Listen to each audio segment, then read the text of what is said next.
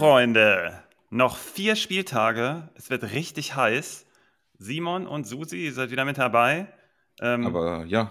Meisterschaft, richtig heiß, ne? Da muss man gucken, wer holt es von den beiden Mannschaften, die meiner Meinung nach nicht zu den Top 2 Mannschaften der Liga gehören, aber vielleicht kommen wir da nochmal drauf. Und unten wird es auch richtig heiß. Unsere User sind auch eifrig dabei.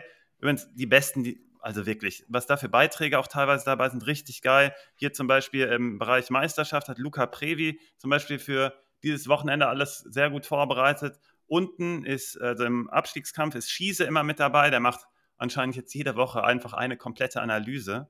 Ähm, auf jeden Fall noch viermal und es wird richtig heiß und für die Schiris ebenso.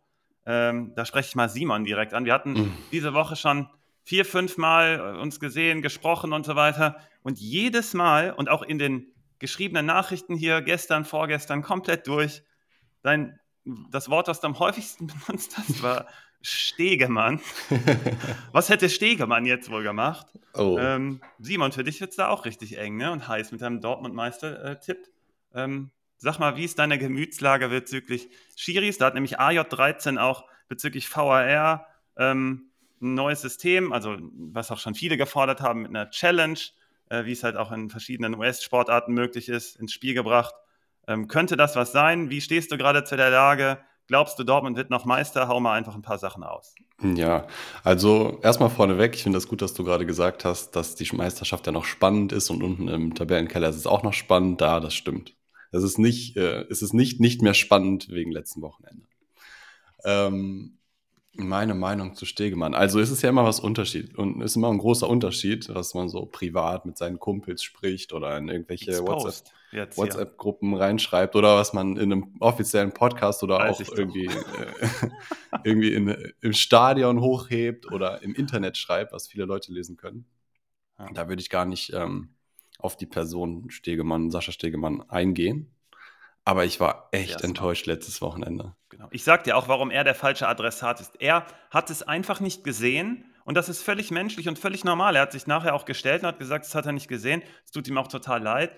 Da muss der VAR dann eingreifen oder halt eben auch nicht. Und die haben da wieder nicht aufgepasst. Ich kann definitiv sagen, dass unter anderem Deutschland ausgelacht wird bezüglich des Handlings des VARs. Wir kriegen das ganz im ganz Besonderen nicht hin. Ähm, ich weiß aber nicht, wie es in anderen Ländern explizit ist. Also ich kann das selber nicht bestätigen. Ich weiß aber, dass Deutschland da definitiv nicht äh, das höchste Maß an Qualität zeigt. Im ganzen Zusammenspiel, irgendwas stimmt da nicht. Und ich könnte mir sehr gut vorstellen, dass das System da definitiv mal geändert wird, auch im äh, Blick auf dieses, diesen Vorschlag, der da gemacht wurde.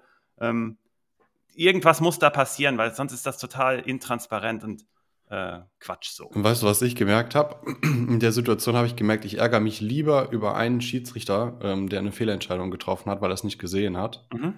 Und verzeihe dem dann auch, also falls das überhaupt Relevanz hat, ob ich dem verzeihe, aber dann sage ich, ja, okay, der hat es halt falsch gemacht, das kann ich verstehen, das ist dann auch in Ordnung. Mhm.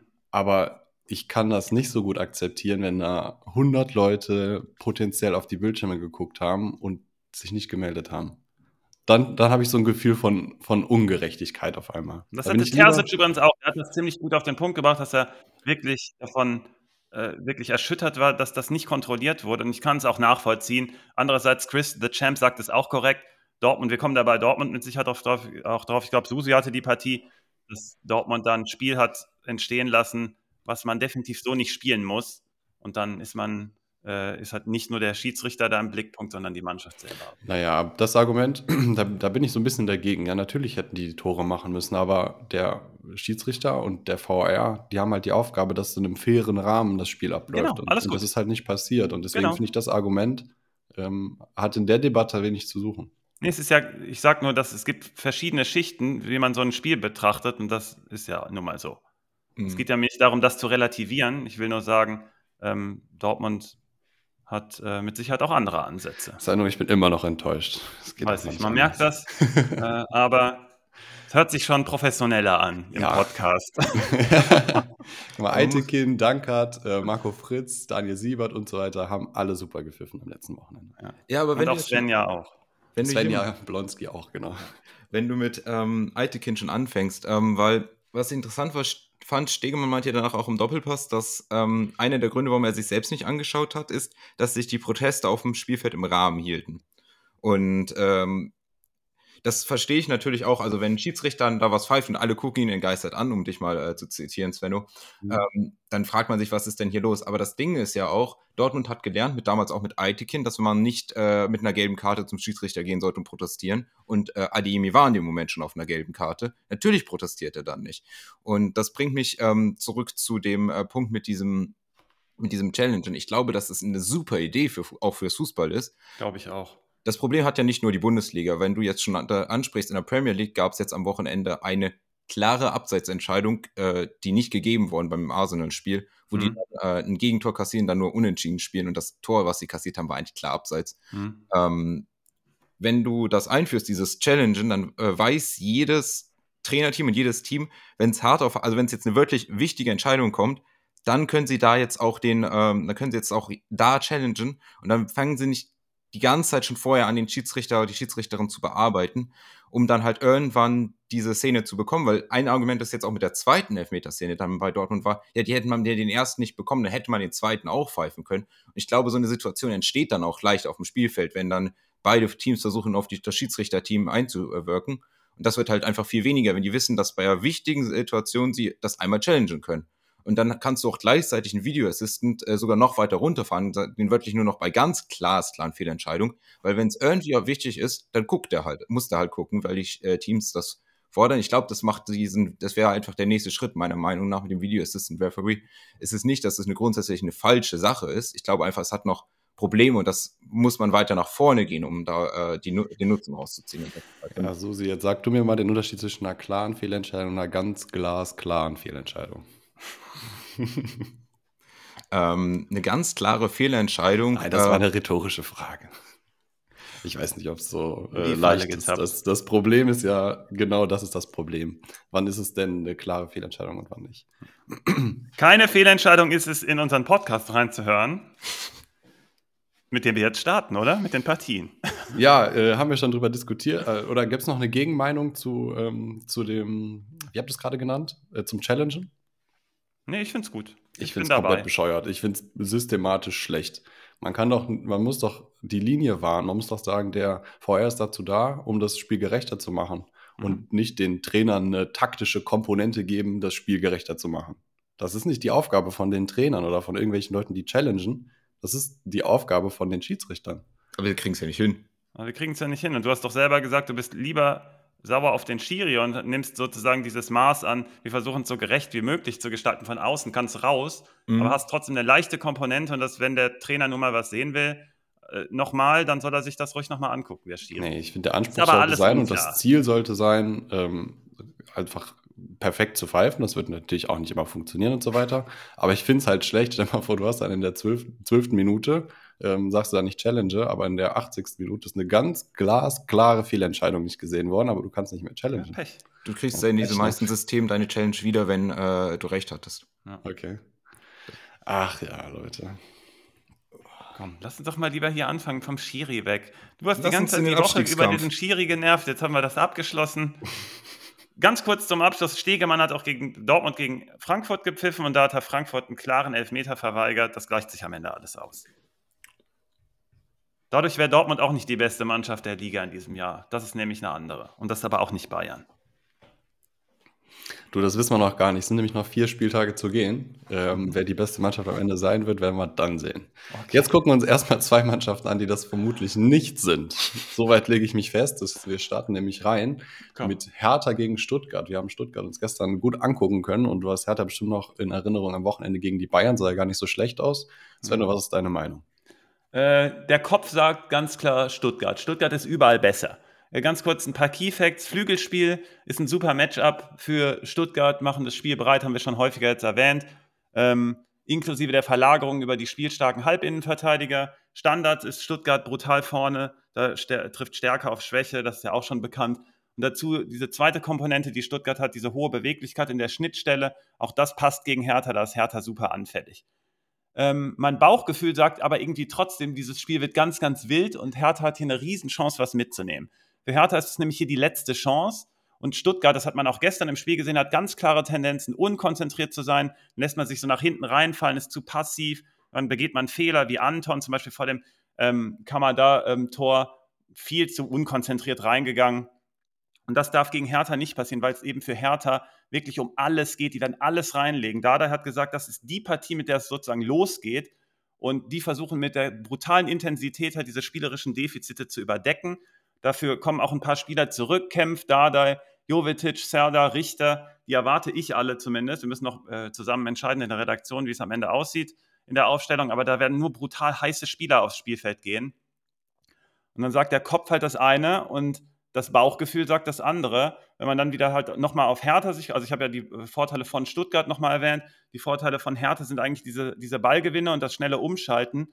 Allerdings ist, der, ist Stuttgart hier richtig gut in der Absicherung. Das hat man, äh, äh, genau, so richtig gut in der Absicherung. Und ähm, Hertha hat definitiv so große Defizite im, im, letzten Drittel, das hat man gegen Bayern wiederum gesehen, das war hier mein Punkt, den ich noch aufgeschrieben habe, dass man so unglaublich unpräzise da vorne da schreit Dada ja die ganze Zeit schon selber nach guten Fußballern. Da kommt Jovetic ja gerade recht wenigstens oder vielleicht kommt Boetius sogar noch dazu. Ähm, aber ich glaube nicht, dass die beide sofort starten. Auf jeden Fall muss da irgendjemand den Unterschied machen. Man hat zum Beispiel diese Szene vor dem 0-1 gegen Bayern gesehen, wo Konga den Ball auf zwei Spieler rechts legen kann und es nicht auf die Kette bekommt. Wirklich, das, das, kann man, das ist ein Trauerspiel. Trotzdem sagt mir, das Bauchgefühl überwiegt hier für mich. Ich sage, Hertha ist so völlig unberechenbar und wild, dass die es ziehen. Stuttgart natürlich auch jetzt noch so ein bisschen Pokal. Ich glaube, dass die das schon gut abstreifen können. Aber wie gesagt, diese Tendenzen unkonzentriert zu sein, überwiegen gerade für mich, obwohl Stuttgart, wie gesagt, einen klaren Plan hat. Man hat gestern auch wieder ein ganz gutes Spiel gesehen. Äh, ich hedge mich so ein bisschen mit dem Gamechanger, das wird Girassi, das, den nimmt auch McCreamy. Ich habe ja gesagt, Hertha bietet so viel an, dass äh, Girassi auf jeden Fall hier seine Chance haben wird. Äh, zwei der unsichersten Torhüter treffen aufeinander, deswegen glaube ich auch, dass beide treffen. Äh, mal gucken, was ihr zu der Partie sagt. Ja, das hat man aber auch gestern wieder gesehen. Also Bredlo auch bei den beiden, äh, bei zwei der Gegentoren sah jeweils nicht gut aus. Also einmal auch wie er vor dem Elfmeter, den er verursacht, da äh, unnötigerweise rauskommt. Ähm, da kann er meiner Meinung nach noch länger stehen bleiben. Beim anderen würde ich ihm sogar noch ein bisschen weniger die Schuld geben. Ich glaube, das war auch durch die Beine. Äh, Christen sind auf der anderen Seite auch nicht so sicher. Ähm, was mir bei Hertha halt aufgefallen ist, Bayern hat nicht gut gespielt. Mhm. Und Hertha hat daraus nichts gemacht. Also die ähm, Konter, die sie da gefahren haben, waren traurig. Ähm, mhm. Ich wollte Luke Bacchio manchmal einfach nur in den Arm nehmen und ihm sagen, äh, es, sind noch, äh, es sind noch andere Leute da. Keine Angst, du spielst noch mal in einer anderen Mannschaft. ähm, also die äh, ich glaube, wir haben ja, äh, Schieße hat das ja auch äh, angesprochen äh, in, seinem, in seinem sehr guten Kommentar, dass es da vielleicht noch ein Team gibt, was da noch ein bisschen runterrutschen könnte, von dem man es jetzt nicht so denkt. Ähm, und da könnte man sich jetzt natürlich wieder Stuttgart angucken, aber in fast allen Statistiken ist Stuttgart gut. Die sind sogar noch besser geworden. Sie waren schon lange mittelmäßig, sind noch ein bisschen besser geworden. Mit Gerassi noch ein Abschlussspieler. Mhm du hast schon gesagt, es ist, wenn dann ein Bauchgefühl, dass Hertha das holt und dann eher in einem wilderen Spiel, aber eigentlich müsste Stuttgart das in dem, wenn das Spiel zehnmal ausgespielt wird, müsste Stuttgart das in über der Hälfte der Fälle holen. Ähm, Im Vakuum gebe ich dir da recht, im Kontext von Dardais letzte Chance hat diesen großen Aufbruch irgendwie angekündigt und Stuttgart hat in dem Pokal raus. Deswegen kommen ja die Zweifel nur. Ähm, daher kommt das. Sonst bin ich bei dir. Sonst der Kopf sagt ja auch, Stuttgart zieht das. Ja, ja, ja, das stimmt. Aber du musst ja auch, es müssen ja auch Mechanismen etc. greifen und wo, die müssten dann ja auf einmal erscheinen bei Hertha, die da einfach nicht da sind. bei Stuttgart müssen sie einfach nur greifen, die schon sich entwickeln. Wir haben schon häufig diese Flanke Sosa Wagnermann, der einläuft. Aha. Gute Abfangbewegung von Endo Milio, den ich fantastisch finde, äh, mit der nicht immer am saubersten ist und der auch eine Mitschuld an dem einen Gegentreffer da hat. Mhm. Äh, ähm, aber auf der anderen Seite auch ein Killer-Tor macht und ein super Aktivposten ist, der auch immer wieder versucht, den Ball nach vorne zu legen. Ähm, also, wenn Hertha, also ich meine, ganz ehrlich, Stuttgart kann sich selbst in den Arsch beißen, wenn sie das nicht holen. Und das müssten sie hier holen. Ähm, Anton ist ja hoffentlich wieder fit. Das war ja nur ein, äh, wie es klang, ein kleines Intermezzo, was nicht warten konnte während des Spiels. Ja. Ähm, und Sagadu ist halt leider ein bisschen ein Unsicherheitsfaktor in der Defensive. Äh, der hatte auch Glück, da keinen Elfmeter kassiert zu haben.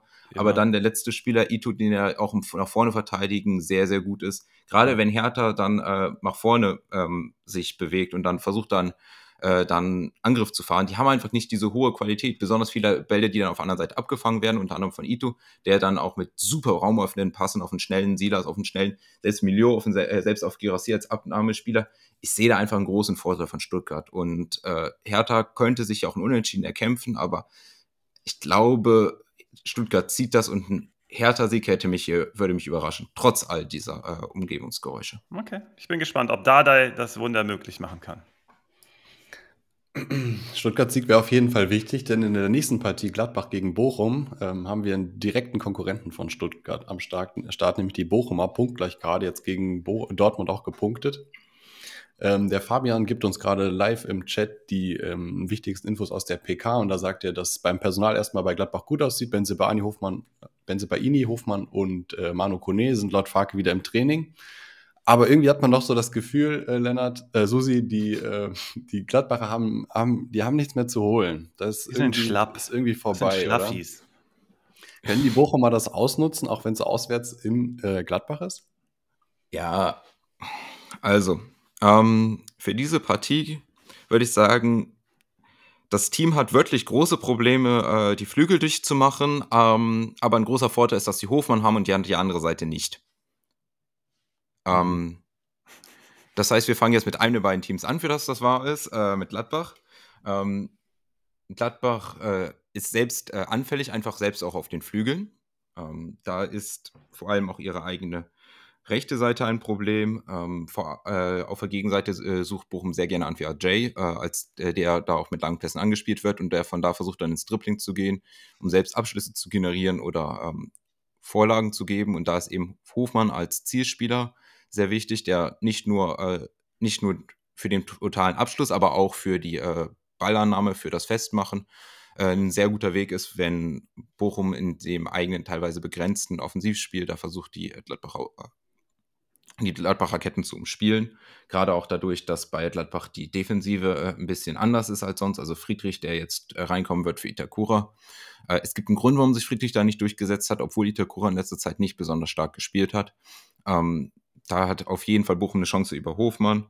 Ähm, dazu dann auf der Gegenseite ähm, hat Gladbach halt einfach Hofmann, äh, als der Flügelspieler Hofmann äh, der auf die schwache Seite der Bochumer trifft. Die Bochumer schaffen es nämlich auch nicht, ihre Flügel gut zu verteidigen. Das war auch gegen Dortmund ganz klar ersichtlich. Und da hat man dann eben vor allem einen Hofmann, der fast drei Vor Schussvorlagen pro Spiel äh, generiert. Interessant auch, der schießt auch die Ecken, die Standards und eben bei diesen Ecken ist Bochum super anfällig. Gegen sie gibt es besonders viele Ecken und gegen Bochum schafften die Teams auch nach diesen Ecken besonders viele Abschlüsse zu generieren. Also hier sehr viel, was auch in die Richtung für Hofmann spricht. Da fehlt aber ein bisschen der Abschlussspieler mit Thuram. Trotzdem, Benzebaini, der jetzt ja wieder zurückkommen kann, ist auch ein super Kopfballspieler, sowohl nach Standards, aber auch wenn er einlaufen kann. Das ist für äh, Gladbach auf der anderen Seite auf jeden Fall eine Chance. Interessant finde ich, äh, interessant finde ich insgesamt bei Gladbach, dass du einen Trainer hast, der am Anfang von Ballbesitzfußball gesprochen hat. Das gefährlichste, was Gladbach macht, sind aber die Konter. Und äh, da könnten es denen eben entgegenkommen, dass Bochum halt liefern muss, dass Bochum dann noch im Abstiegskampf ist, da mehr nach vorne äh, zieht, wie sie es jetzt an einem 10. Spieltag oder am 14. Spieltag, also in der Hinrunde gemacht haben, und da dann Gladbach diese Chance nutzt. Deswegen bin ich ja eigentlich in der leichten Tendenz von Gladbach, weil diese hohe Qualität eben von äh, Jonas Hofmann da auf dem Platz steht. Ähm, einer der besten Spieler der Saison, obwohl er bei einem eher mittelmäßigen Team diese, äh, spielt. Und wenn Bochum das holt, dann eben darüber, dass sie den äh, stärkeren Mittelstürmer haben. Der andere fällt ja aus und aber auch, dass Gladbach immer wieder Probleme hat, äh, auch auf Zugriffe, selbst im Mittelfeld und die dann eben auch Spielern wie Stöger die Möglichkeit geben, von da die Pässe in gefährliche Zonen zu spielen. Also ich bin hier Tendenz bei Gladbach, aber kein Team da unten sollte äh, darauf wetten, dass Bochum da nicht doch vielleicht einen Punkt holt, weil Gladbach ist ein leichterer Gegner als Dortmund. Mhm, mhm, mhm, mhm, mhm.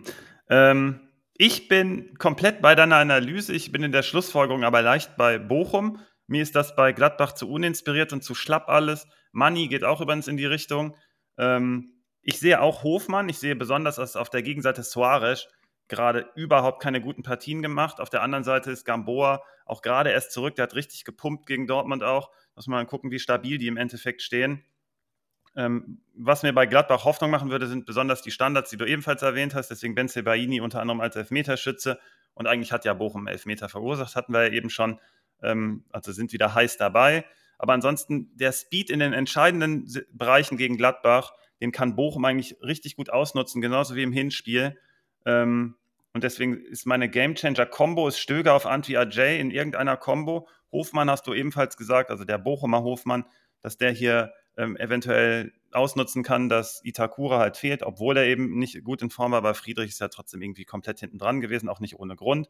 Und ich glaube, bei Bochum ist der Druck einfach, da ist der Druck positiv aus, auf dem Kessel und bei Gladbach ist das halt komplett weg. Und deswegen kann ich mir sehr gut vorstellen, dass Bochum hier was mitnimmt. Also Tendenz eher Bochum, ich kann mir aber auch ein Unentschieden vorstellen, weil bei Gladbach individuelle Qualität geht immer was. Wenn ich mich entscheiden muss, ist es Bochum. Und entscheidend ist, sind dafür auch beide Torhüter fürs Ergebnis, glaube ich. Das wird ein richtig gutes Duell. Riemann ist immer hopp oder top. Wenn er einen super Spieltag hat wie gegen Dortmund, dann holt Gladbach hier ganz wenig nur, weil die spielen sich so schon relativ wenig Chancen raus. Und wenn Riemann in Topform ist, dann ähm, geht da wenig. Und im Hinspiel war es so, dass Olschowski im Tor stand, der eigentlich ein guter Nachwuchskeeper ist, aber Omlin ist gerade wirklich in super Form. Der hat sich richtig gut reingespielt. Und dann kann es für Bochum halt auch richtig eng werden. Also unentschieden ist ja auch nicht äh, völlig äh, von der Hand zu weisen. Alles möglich, Tendenz leicht Bochum, unentschieden, würde ich mich nicht drüber wundern. Das Ding ist nämlich, was äh, für mich äh, der Ausschlag ist und mein Gamechanger ist jemand, den ich noch gar nicht erwähnt habe und das ist nämlich Weigel, weil mhm. der, seit er reingekommen ist, sich wirklich stark zeigt bei Gladbach. Ich habe das Gefühl, einer, der auch nochmal sich beweisen will. Und mhm. äh, vor Neuer allem, Vertrag, also der muss ja, also ist ja alles noch in der Schwebe bei ihm. Ja. Ja, genau. Und äh, dafür ist er aber auch nicht nur eine fantastische Passquote, was man schon immer hat, aber er ist auch sehr im Zweikampf stark, in diesen Luftduellen. Und ich hatte es ja schon angesprochen, dass Gladbach fehlende Zugriffe hat. Das ist aber mit Weigel ein bisschen besser geworden. Und gerade dadurch, dass Bochum gerne diese langen Bälle spielt, die versucht auf die zweiten Bälle zu gehen, da ist Weigel besonders stark. Und für mich könnte das das Züglein in der Waage sein, was für Gladbach spricht. Und deswegen okay. Gamechanger Weigel. Okay. Ja, das klingt doch gut. Kommen wir zum dritten Spiel äh, in unserem Podcast heute und da geht es schon wieder um einen Absteiger neben oder einen potenziellen Absteiger, Mainz gegen Schalke. Die Schalke haben gewonnen gegen euch, äh, Susi. Wie konnte das denn passieren? Ich habe ähm. schon in ähm. unsere Gruppe, in unsere ein bisschen polemisch, ich hoffe das richtige Wort, reingeschrieben, das war ja Wettbewerbsverzerrung. Ja. Aber die haben es gut gemacht, ne? Ja, ich glaube, man sollte nicht darauf wetten, dass Schalke es einfach nicht kann, ein Tor zu schießen. Das sollte Mainz, glaube ich, auch nicht machen. Ähm, da haben wir uns ein bisschen verspekuliert und vorhin die Sachen nicht richtig ausgespielt, ein bisschen Pech gehabt. Äh, seht ihr denn, siehst du denn Svenno Mainz hier solider? Ich meine, die haben ja auch gegen Wolfsburg verloren. Genau, äh, das nehme ich mal ganz kurz hier vorweg. Das war für mich ein kompletter Ausrutscher und die Partie betrachte ich in dem Kontext hier gar nicht. Das ist so passiert, die waren irgendwie überhaupt nicht auf dem Platz nach dieser zehn-Spiele-Serie und ähm, da befasse ich mich lieber mit der Spielanalyse selbst, komme bei Mainz aber im zweiten äh, Turnus drauf. Ich fange mal mit Schalke an. Wir hatten vor der letzten Partie gefragt, ähm, kann Schalke etwas, was der Gegner anbietet, kann Schalke das ausnutzen, obwohl es nicht die eigene Stärke ist? Und das ist der Schnittstellenpass. Ich habe ja aufgeschrieben, die Bedeutung des Schnittstellenpasses am Beispiel von Salazar. Das klingt wie eine äh, Bachelorarbeit. Ähm, das war auch der entscheidende Spieler. Äh, Susi, du hast den letzten Pass ja da gesehen richtig gut gespielt und wir haben ihn ja auch mehrfach gefordert. Das ist der Spieler, und der wird gleich auch bei Mainz gleich noch äh, wichtig werden in meiner Endanalyse. Im Hinspiel war Schalke voll da und da wurde auch schon mehrfach gefragt, ist das ein Trap-Game für Mainz? Flo Skywalker, ähm, also wenn ich sowas lese, das ist einfach richtig geil. Deswegen sage ich auch, unsere User oder unsere Hörer sind die Besten. Ähm, ich habe das heute vorbereitet und dann habe ich das danach gelesen und dann dachte ich, Alter, könnte eigentlich eins zu eins hier im Podcast sitzen. Ähm, Schalke hat das nämlich gezogen gegen Mainz. Und die Frage ist jetzt, lässt sich das wiederholen? Erstens, leider spielt Schalke hier auswärts. Auswärts ist Schalke einfach nicht präsent. Die müssen es aber un unbedingt ändern, weil sonst ist man raus. In der Innenverteidigung läuft man, läuft man ohne Jens auf. Das würde dann auch eher dagegen sprechen, dass man es wiederholt. Und das Dritte ist, ich mache es jetzt zum wiederholten Mal, ich mag den Jungen eigentlich auch, aber Hack hat im Hinspiel bei Mainz keine gute Partie abgeliefert, ist dann auch relativ früh aus der Partie rausgenommen worden. Sorry, dass ich das immer wieder erwähne, aber man ist da einfach stabil leer. Aber trotzdem ist man weiterhin anfällig für diesen Faktor Schnittstellenpässe, den Schalke, wie gesagt, nicht so gut kann, aber gegen Werder hat es ja auch gereicht. Werder hat das angeboten, wie wir es vorher auch analysiert haben. Die Frage war ja deswegen dementsprechend, kann Schalke das trotzdem punktuell nutzen? Das muss dann halt, müssen dann einfach Spieler, Spieler wie Salazar äh, nutzen. Im Hinspiel war auch Kral total präsent. Der hat da ebenfalls dem Spiel den Stempel aufgedrückt. Ich glaube, da habe ich heute was von Union gelesen. Union ist clever. Die, die gucken sich echt die Spieler an, holen sich dann die, die äh, Spieler von so ein bisschen unterklassigeren Vereinen und bauen die dann ein. Da ist ein richtig guter Spieler und man sieht die Ansätze da und im Hinspiel war der richtig gut. Der war auch jetzt gegen Werder wieder sehr präsent. Ähm, also da könnte ich mir auch die Impulse neben Salazar vorstellen, die es einfach geben muss gegen Mainz. Und dann ist noch eine Frage, die ich euch stelle oder draußen oder euch beiden. Ähm, ist es ein Vor- oder Nachteil, dass Schalke unbedingt muss? Das lasse ich jetzt mal im Raum stehen, ihr könnt ja später nochmal drauf eingehen. Mhm. Auf der Mainzer Seite sage ich definitiv, dass eine schwierige Aufgabe wartet. Das Plus bei Mainz ist, offensiver Flügel ist man Top 5 über die Flanken. Da gebe ich auch ähm, gegen Schalke eine große Chance. Wir wissen, Schalke lässt da sehr viel Platz. Man, da gehört man zu den Flop 5 defensiv bei Schalke. Das heißt also, das ist schon mal ein guter Match. Und das ist der Plan, Plan A, der greifen wird. Ähm, Schalke hat sich da zwar verbessert, aber die kennen Ajork auch noch nicht. Der hat eine brutale Präsenz da vorne. Was allerdings dann gegen Mainz spricht, ist, dass äh, die große Stärke, dieser Ballgewinn, das schnelle Umschalten, dieses Gradlinige gegen Schalke kaum zum Tragen kommt, weil man eben auf Schalke-Seite mit diesen langen Bällen meist operiert oder dann irgendwie das schneller verlagert und äh, auf Terodde dann spielt oder dann in die Schnittstelle versucht, äh, wegen zum Beispiel Bülter auf die Reise zu schicken oder Drexler, wenn er später kommt. Ähm, da wird Mainz so ein bisschen der Wind aus den Segeln genommen. Und das Zusätzliche, was gegen Mainz spricht, ist für mich, dass man nicht diesen It-Faktor hat, aus dem Stand heraus mit feinen Fußballern ins Kombinationsspiel zu kommen. Ähm, da ist Da Costa kein Weiser, weil wir gucken ja immer auf den rechten Flügelspieler beim Gegnerfeind von Schalke und Weiser ist halt eine ganz andere Qualitätsrange als Da Costa. Ich hätte auch lieber Wittmer gesehen, der jetzt aber ausfällt. Am ehesten ist noch Onisivo dieser Spieler, der auch so ein bisschen ins Dribblings, äh, Dribbling geht, weil Schalke gehört zu den drei schlechtesten Mannschaften eben im Dribbling. Und meine Analyse ist hier, dass es Mainz, wie gesagt, wirklich richtig schwer haben wird. Ich würde aber Mainz picken, wenn sie Salazar hätten. Also wenn Salazar bei Mainz spielen würde, dann würde ich definitiv sagen, die holen das ganz klar. So wird es für mich ganz, ganz eng und hängt vom Spielverlauf ab. Ähm, und dann ist die Frage, wie gut ist Ajorg? Der ist mein Gamechanger. Und wie hoch ist dieser Druck, der auf Schalke lastet? Ich vermute, er ist dann leicht negativ. Und deswegen wähle ich, mein Kopf sagt, ich muss Mainz wählen, auch wenn ich sage, dass Schalke hier definitiv Riesenchancen hat, die ähm, äh, Schwächen von Mainz anzusteuern und selber so gut steht, dass Mainz nicht das auf dem Silbertablett serviert bekommt. Ich glaube aber trotzdem, Mainz zu Hause, ähm, dass die das holen, weil einfach irgendwie ein Qualitätsspieler durchbrechen wird. Ich habe deswegen Ajorg ist mein Gamechanger und nicht zuletzt deshalb, weil hier Effizienz vierter Platz gegen Effizienz letzter Platz steht, äh, spielt. Äh, Schalke nutzt die Chancen nicht gut genug und Mainz ist eiskalt darin. Ähm, bringt mich leicht zu Mainz, auch wenn ich hier eine Riesenchance sehe, dass, wenn Schalke auswärts mal den Knoten platzen lässt, das hier in der Partie passiert.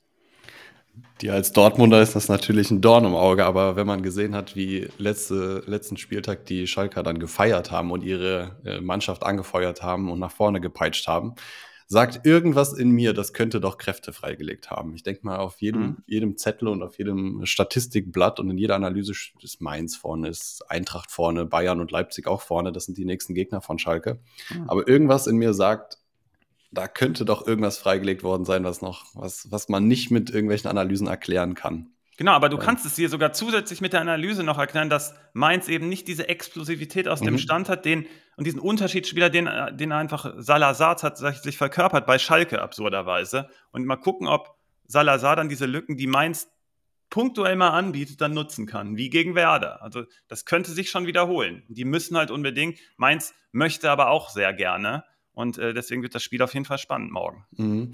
Auf jeden Fall habe ich irgendwie dieses Bauchgefühl, das könnte noch ein richtig geile, geiles Rückrundenprogramm für Schalke werden, mit richtig viel Spannung und mit viel äh, Emotion. Mhm. Ähm, da bin ich richtig gespannt auf und hoffe, hoffe dann tatsächlich mal auf Schalke. Nice. Ja, also da, da, hast du ja schon relativ viel dazu gesagt. Also, was halt Schalke gut gemacht hat gegen Werder, vor allem in der zweiten Hälfte, äh, ist es immer wieder Salazar zu suchen und äh, auch flach anzuspielen und nicht nur diese langen Bälle zu machen. Das kann gegen Mainz auch gut funktionieren, weil wir hatten es schon angesprochen, dass Mainz nicht so weit nach vorne verteidigt und dann in den Halbräumen neben den äh, Mittelfeldspielern immer mal wieder Raum ist, wo man dann eben mhm. wie Salazar finden kann und dann können die da in diesen ja, dann jeweils eine Seite links oder rechts überladen, versuchen dann eine Chance rauszuspielen. Aber eigentlich hat Mainz einen so, ich würde es mal sagen, so einen erwachsenen, so einen soliden Spieleranspruch, dass sie das eigentlich nicht aus der Hand geben sollten, weil das hatten wir nicht. Und wir waren auch gefährlich gegen Schalke. Also das war jetzt nicht nur Schalke Stärke, es war auch. Werder hat Schwäche. aber bessere Einzelspieler, die gegen Schalke besser stechen. Auch im 1 gegen 1, glaube ich, auch in den Explosivitätsbewegungen mit Duxch, mit Weiser. Ich glaube, da unterschätzt du in dem Fall, also machst du nicht, aber Werder hat da eine hohe Qualität, die gegen Schalke einfach gut gepasst hätte oder passt. Bei Mainz sehe ich eher im Kollektiv und eher dieses Gradlinige mit Raum und das bietet Schalke so nicht an. Deswegen wird die Partie wird wirklich mega spannend. Also, dass die Leute da Trap Game draufgeschrieben haben oder Flo Skywalker das auch so analysiert hat, das kommt nicht von ungefähr. Das wird richtig hart für Mainz. Ich gehe beim Ende auch mit Mainz. Du bist ja auch dabei. Ja, es ist Werder schafft, hat es nicht geschafft gegen Schalke. Die Chancen, wir hatten auch, ja, Schalke war so offen dann auch hinten. Wir haben es nicht geschafft, zwei, drei Pässe aneinander zu schreien. Und das kann Mainz auch. Dann, äh, also Mainz kann das. Mhm. Du musst nicht die super Qualität haben. Ähm, du musst nicht super Qualität von Werder haben, äh, aber ähm, nein, was ich meine ist, Mainz ist einfach viel solider. Ich sehe, wer würde sehr überrascht sein, wenn sie das verlieren, vor allem auch zu Hause super stark oder auch das Wolfsburg-Spiel. Also, ich würde noch nicht mal sagen, dass Mainz da geschlafen hat, aber wir kommen ja später noch zum Wolfsburg. Jo. Die Schalker Taktik wird sein, alle äh, bekannten Regeln des Fußballs äh, abzuschalten und irgendwie dieses Spiel zu holen. Viel mehr Chancen werden sie nicht haben. Yep. So, kommen wir zur nächsten Partie. Ähm, Hoffenheim gegen Frankfurt. Und das ist äh, Susis Partie. Ähm, ich habe äh, in der letzten Zeit frage ich immer äh, die, die beiden Jungs hier so in unseren geheimen äh, Gruppen, für welches Team sie denn sind. Seid ihr für Schalke? Seid ihr für sowieso? Und gestern waren irgendwie alle für, für Stuttgart. Jetzt ist es geleakt. So, ja. Susi, bist du für Hoffenheim oder für Frankfurt? ähm, das ist doch sein, ist, sind doch seine alten Hoffenheimer Kollegen. Der kann ja, ja. nicht gegen Hoffenheim sein, oder? Ja, ich weiß nicht. Ähm, gute Arbeit muss belohnt werden, hast du mal gesagt. Ja, gute Arbeit muss belohnt werden, aber die sehe ich auf beiden Seiten. Also, ich habe hier keinen Favoriten. Ist wie Marsdammer oder Edamer. Irgendwer kann mir den Unterschied sicher erklären, aber für mich ist beides Käse. Ähm, für diese Partie. Bad Joke mit dieser Partie. Äh, finde ich, ich finde diese Partie auch schwierig, ähm, weil Frankfurt ja unter der Woche schon gespielt hat. Das ist natürlich ein Vorteil für Hoffenheim. Und bei Frankfurt jetzt ja auch viele Leute angeschlagen sind. Das hat ja Lars noch mal gesagt. Also Tuta ja. angeschlagen. Bei Hasselbe ist die Frage, kann er wieder spielen? Kann Dicker wieder spielen? Rode fällt aus. Also Lindström hat zumindest schon wieder sein Comeback gegeben. Das ist natürlich sehr wichtig für äh, Frankfurt. Der hat den einfach sehr gefehlt. Und aber auch ein Dicker hat den sehr gefehlt. Und wenn der jetzt schon wieder ausfällt, also wenn er jetzt schon wieder nicht am Start ist, dann sehe ich auch einfach schon große Probleme für Frankfurt in dem Sinne. Denn Hoffenheim ist, seit die den neuen Trainer haben, äh, das äh, ein, hat das eine sehr starke Kontersicherung inzwischen. Das ist ein großes Problem vorher gewesen. Dazu haben sie auch mit dem, seit sie den neuen Trainer haben, in den, sind das seit dem 19. Spieltag, glaube ich, also in den ungefähr elf Partien, diesen, äh, in den letzten elf Partien hat kein Team weniger Großchancen zugelassen als Hoffenheim. Und man sieht halt einfach eine qualitative Entwicklung. Wie gesagt, defensiv viel solider und offensiv haben sie auch klar immer wieder ihre Chancen, setzen sich da auch mit Kontersituationen durch und da ist Frankfurt wiederum anfällig. Äh, vor allem dann, wenn diese Defensive nicht klar gestaffelt ist. Und, die, und der zweite Punkt ist, für Hoffenheim ist auch einfach, dass wenn man dann immer besser in Fahrt kommt, dann läuft das dann auch besser. So, sie haben zum Beispiel einen schnellen Spieler mit Bubu. Wenn sie noch einen zweiten sehr schnellen, dribbelstarken Spieler hätten, dann wäre ich auf jeden Fall bei Hoffenheim. Ähm, haben sie aber nicht. Ähm, stattdessen äh, gibt es ja auch viele Leute in der Community, die auf Frankfurt äh, sich für interessieren. Also da hatte zum Beispiel und, äh, und das ist gut so gefragt, ob Lenz und Moani ein guter Pick für dieses Spiel sind. Ich glaube, das ist nämlich sehr schwer für Frankfurt. Ähm, zwar hat Moani eine Chance, da auch gegen Hoffenheim immer wieder in diese Halbräume in, zwischen den äh, äußeren, äh, zwischen den Wingbacks und den äußeren Innenverteidigern reinzubrechen. Das ist halt ein Problem von drei Fünferkennsystemen. Diese Räume sind immer schwer zu verteidigen. Und Moani ist ein super Spieler, um damit Tempo reinzustoßen.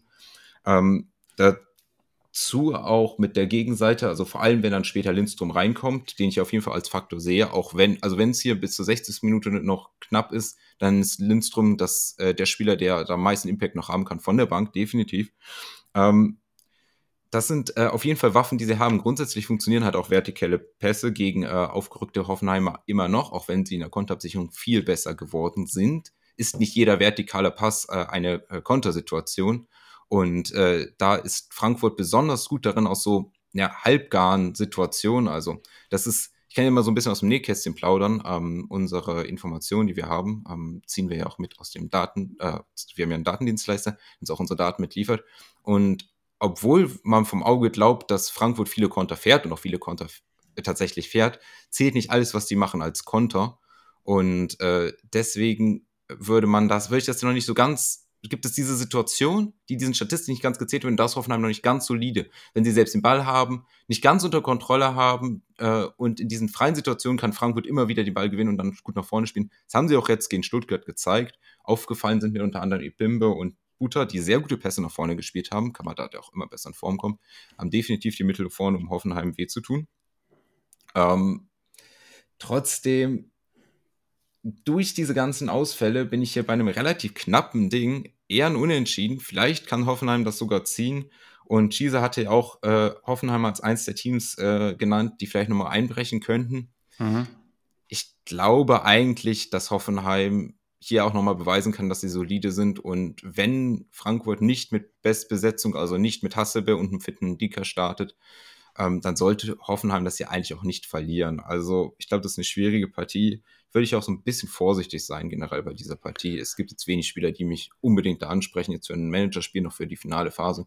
Moani natürlich immer eine Option auf der Gegenseite Bebu für die Konter und ähm, was bei Frankfurt nämlich auch noch dazu kommt, und das ist das, was sich vor allem. Immer mehr dabei, was du da rausholst, Junge, Junge. ja. Es ist, ähm, Diese Partie. Ja, es ist, ich meine, was man gegen Stuttgart gesehen hat, Frankfurt stand defensiv sehr gut und Lasner kann super gute Defensiven bauen und da hat man das auch gesehen bei Frankfurt. Also diese, die Abstände stimmten, rausrücken stimmte, die Verschiebung wenn der Gegner den Ball, äh, wenn die Seite verlagert wird, etc. Also da hat Frankfurt zwei, sich. Zwei Gegentore passt auch. Jetzt ja. zwei Gegentore, das stimmt. das stimmt. Du redest ähm, dich hier um Kopf und Kragen. Ja, ich merke das auch. Ich wollte gerade mal auf den, ähm, ich finde nämlich zwei, ähm, zwei Anmerkungen im Chat richtig cool. Money und Brian the Brain sagen nämlich, dass, äh, dass man aufpassen muss, ob Frankfurt überhaupt noch in der Liga mitspielt oder ob DFB-Pokal jetzt das einzige Ziel hm, geworden das ist. Das ist ja auch anstrengend. Sondern was meinst du denn? Ich sage, die Frage, die sich stellt, ist, spielt Frankfurt jetzt einfach befreit auf, weil die standen unter gehörigem Druck die ganze Zeit und dieses Finale löst das so ein bisschen und das kann einerseits Kräfte freisetzen, das vermute ich tatsächlich, also eher diesen positiven Fall und die beiden Jungs, die du gerade angesprochen hast, das ist halt eher der negative, dass man, dass irgendwie alles egal ist oder so. Und ich sage, diese Frage beantwortet Hoffenheim selbst, weil Hoffenheim hat es in der Hand, mit brutaler Intensität in dieses Spiel zu gehen. Und selbst wenn du dann Bock auf so ein bisschen Spielen hast, die, die vergeht dir dann auch total schnell. Und das, was Susi auch schon angesprochen hat, ist, dass unter Matarazzo sich Hoffmann ein bisschen besser positioniert, gerade auch im Pressing und so weiter. Und wenn die da Frankfurt richtig wehtun, direkt zum Start, das muss die absolute Maßgabe sein, dann kann man Frankfurt einfach direkt die Kehle abschnüren und dann haben die auch keinen Bock, selbst wenn die so positiv in die Partie gehen, was ich sogar vermute. Und ich glaube, Hoffmann entscheidet es dann so. Deswegen ist insgesamt Hoffmann am Ende auf meinem Zettel. Das große Problem ist allerdings, dass diese vielen Ausfälle, die, äh, Frank die bei Frankfurt ja vermutet werden, weil er geschont werden soll, was ich mir nicht mal unbedingt vorstellen kann. Aber hinten, und äh, Susi, du sprichst auch von soliderer Absicherung. Ja, aber siehst du diese solide Absicherung auch, wenn Akpo Guma nicht spielt und wenn Vogt nicht spielt? Ja, Weil Akpo Guma war ein Riesenfaktor der jetzt ausfällt und Vogt vielleicht sogar bis Saisonende raus, das kann richtig schwer wiegen. Plus, der, die erste Option nach vorne war gerade immer Kader Schabek und er fällt auch aus. Und das sind mir ein bisschen viele Ausfälle. Das heißt, hier geht es allein um die Intensität, um irgendwie alles reinzuhauen und dann gucken, dass man gegen Frankfurt irgendwie zu einem Tor kommt, weil Frankfurt dann irgendwie die Lust genommen wird. Weil wenn man so ein Spiel nicht so gestaltet, wenn Hoffmann dann ein bisschen nachgibt, dann wird die Spielfreude obsiegen, sage ich. Und dann was du ebenfalls nämlich schon angemerkt hast, du hast das so irgendwie so positiv verpackt, aber für mich ist das ein ganz klarer negativer Punkt, dass Hoffenheim nämlich selber zu wenig Speed hat, weil was du gegen Frankfurt brauchst, ist Speed. Und da hast du Bebu angesprochen, hast du ein bisschen positiv formuliert, wenn sie noch einen zweiten hätten, dann wäre ich voll für Hoffenheim. Ja, aber sie haben ja keinen. Da gibt es einfach niemanden. Und das ist mir dann ein bisschen zu wenig Speed. Und auf der anderen Seite ist es klar, dass im letzten Drittel dieser Eintritte, dass Hoffenheim mega Probleme hat, das abzusichern, auch weiterhin. Und wenn diese Spieler jetzt fehlen, diese zwei ganz wichtigen, und noch Brooks da übrig ist, und der muss dann mit einem Soki und Kabak daran, da, also das habe ich heute diese Saison auch schon ein paar Mal gesehen. Das sah ganz gruselig aus. Und dann ist auf der anderen Seite, ist also bei Frankfurt ist zu wenig Speed und bei, Fra bei, bei Hoffenheim ist zu wenig Speed und bei Frankfurt ist Buta, Ebimbe, Muani und Lindström von der Bank, den du ebenfalls erwähnt hast. Da ist brutale Qualität da. Also, ich sage folgendes: Nach zehn Minuten entscheidet sich, wie die Partie ausgeht. Wenn Hoffenheim mit dem Messer zwischen den Zähnen aufläuft, holt es Hoffenheim irgendwie. Da sind ja auch ein paar Spieler dann auch dabei, die es irgendwie können und Frankfurt wird halt die Lust genommen. Wenn das aber halbwegs offen gestaltet werden kann und Frankfurt voll da ist, zieht Frankfurt das hier. Das weiß man ungefähr nach zehn Minuten, kann man so in Richtung Wetten ja mal gehen, obwohl wir natürlich dazu keinen animieren wollen und immer, man immer aufpassen muss. Ähm, ich sage, Hoffenheim gewinnt das, weil die sich der Lage einfach bewusst sind. Und äh, Frankfurt kann es aber hier genauso gut holen. Ich hedge mich hier ebenfalls wieder. Ich nehme meinen Gamechanger ist Ebimbe. Der wird diese, also diese Räume aus der Tiefe gegen Hoffenheim, gerade mit einer eher löchrigen Abwehr eventuell, weil da Spieler fehlen, das könnte ihm sehr gut in die Karten spielen. Deswegen äh, Sieg Hoffmann, weil sie eigentlich selber in der Hand haben müssten, aber Frankfurt hat die Qualität und den Speed und den Bimbe ist mein Mann. Was wir dann aber auf jeden Fall rausnehmen sollten, ist, wenn bei beiden Seiten die äh, große Probleme in dieser Abwehrketten äh, herrschen, dann äh, klingt das auf jeden Fall, als würde auf beiden Seiten Tore fallen. Das ist, glaube ich, auf jeden Fall was. Und was mhm. für mich halt der letzte Punkt war, ich finde, Trapp ist momentan in einer sehr schlechten Form und Baumann hingegen relativ stark. Das wäre für mich nochmal so ein Punkt. Das unterstreiche ich, ja. Das wäre nochmal da ein Punkt für Hoffenheim. Ähm, und auch Ibimbe hatte ich auch angesprochen. Äh, ich glaube, was auch ein bisschen dieses Spiel das Problem ist, ich glaube, beide Teams haben gerade in dieser Situation nicht unbedingt das Mittel, den Gegner weh zu tun. Das hat man auch bei Frankfurt gesehen. Sie haben zwar drei Tore geschossen, aber das war dann auch, wie du gesagt hast, individuelle Qualität, dieses hohe Tempo. Ähm, ich weiß nicht. Also, ich glaube, das ist auch ein schwieriges Spiel zum Angucken. Ich, hm, lassen wir uns überraschen. Vielleicht sind die dann doch sehr nah beieinander, aber ähm, Hoffenheim ist für mich ja immer, Punkt ist, Hoffenheim ist für mich kein klarer Abstiegskandidat. Die machen es ja auf jeden Fall Frankfurt schwer, auch wenn Frankfurt es ziehen könnte. Wenn es weiter knapp ist, dann zieht es Lindström von der Bank. Mein Gamechanger ist ein Dicker, wenn er spielt. Ähm, ansonsten gehe ich mit Lindström von der Bank. Also okay. ich, bin, ich bin optimistisch, dass ich äh, Stege slash minus Hartmann schneller verzeihen kann als du, Svenno, der Entscheidung für den Ritterabgang. Das, das tut immer noch weh, glaube ich. Ja, ne? Das Speed wird vermisst davon. Ja. So, jetzt haben wir hier knapp. Äh, Gar nicht dran gedacht, jetzt hast du mich wieder ins Loch gezogen. Ich ziehe dich wieder raus, beziehungsweise du ziehst uns raus. Pass mal auf. Wir haben jetzt hier knapp zehn Minuten über TSG äh, Frankfurt gesprochen. Ja. Aber die nächsten sieben Minuten gehören nur Augsburg Union. Und da bin ich doch mal gespannt auf die, die sieben Minuten lange Analyse dieser Horrorpartie. die nutze ich aber nicht, genau. ähm, was habe ich mir denn hier aufgeschrieben? Ich weiß gar nicht, wie ich hier reinstarten soll. Also, ich beginne mal rein analytisch. Das ist ein super Flügel-Matchup für die beiden neuen Spieler Joranovic und Roussillon, äh, die in der Mitte den Rückkehrer Behrens suchen, der der Gamechanger ist. Im Hinspiel hatte Union 60 zu 40 Prozent Ballbesitz. Also Union ist ja meist die Mannschaft, die das nicht so gut kann. Man machte aber stückweise Fortschritte, gerade mit so Verlagerungen dann. Ähm, das sieht noch relativ lahm aus, aber gegen Augsburg könnte das gut passen, weil die die Flügel häufig so nachlässig besetzen, um dann gute Flanken daraus zu kreieren. Und wenn äh, Joranovic und Roussillon diese Qualität auf den Platz bringen, hat die Union eine Riesenchance, das Ding zu holen. Im Hinspiel übrigens 32 zu 4 Flanken für Union, nur um das mal, um dem mal eine Hausnummer zu geben. Ähm, auf der anderen Seite bedeutet das gleichzeitig natürlich, dass wir uns das mal merken sollten, dass die Augsburg-Innenverteidiger eventuell viele, viele Klärungsaktionen haben werden. Äh, die würde ich mir mal auf den Zettel schreiben, weil Union hat halt auch viel Verriss dann dabei. Ne? Also Behrens macht dann vielleicht einen, aber dann kommen sieben Flanken halt vielleicht auch nicht, nicht an und Leo köpft die alle raus. Ähm, was für Augsburg sprechen könnte, ist, dass ähm, äh, Union die Schnittstellen anbietet und Augsburg die auch findet. Wobei Berisha dann in der letzten Linie, der sich da sehr, sehr gut bewegt, gegen, gegen Wolfsburg zum Beispiel sehr gut gesehen, da weiterhin äh, fehlt und das wiegt wirklich schwer. Ähm, bei Standards sind, so ein, sind sie so ein bisschen pari, die Mannschaft. Da trifft zweimal stärker offensiv auf Anfälligkeit defensiv. Äh, Union vielleicht ein bisschen qualitativ noch ein bisschen hochwertiger, aber Augsburg würde ich hier auch nicht abschreiben. Insgesamt wird das hier ein Spiel des zweiten Balles, finde ich. Ähm, Beide Mannschaften sind brutal effizient. Ich habe das eben schon äh, mal bei einer anderen Partie gesagt, habe ich bei Mainz gegen Schalke bezüglich Vorteilen dafür äh, Mainz. Hier sind beide Mannschaften top. Also Augsburg ist Erster in der Chancenverwertung. Das müssen sie auch sein, weil sie viel zu selten nach vorne kommen. Und Union ist Vierter, die da ja ähnlich eine, eine ähnliche Spielanlage haben und deswegen auch sehr gut treffen müssen und dann auch eben treffen. Deswegen ist unter anderem auch Behrens mein Gamechanger, in der in dieser Saison so richtig nach vorne gekommen ist.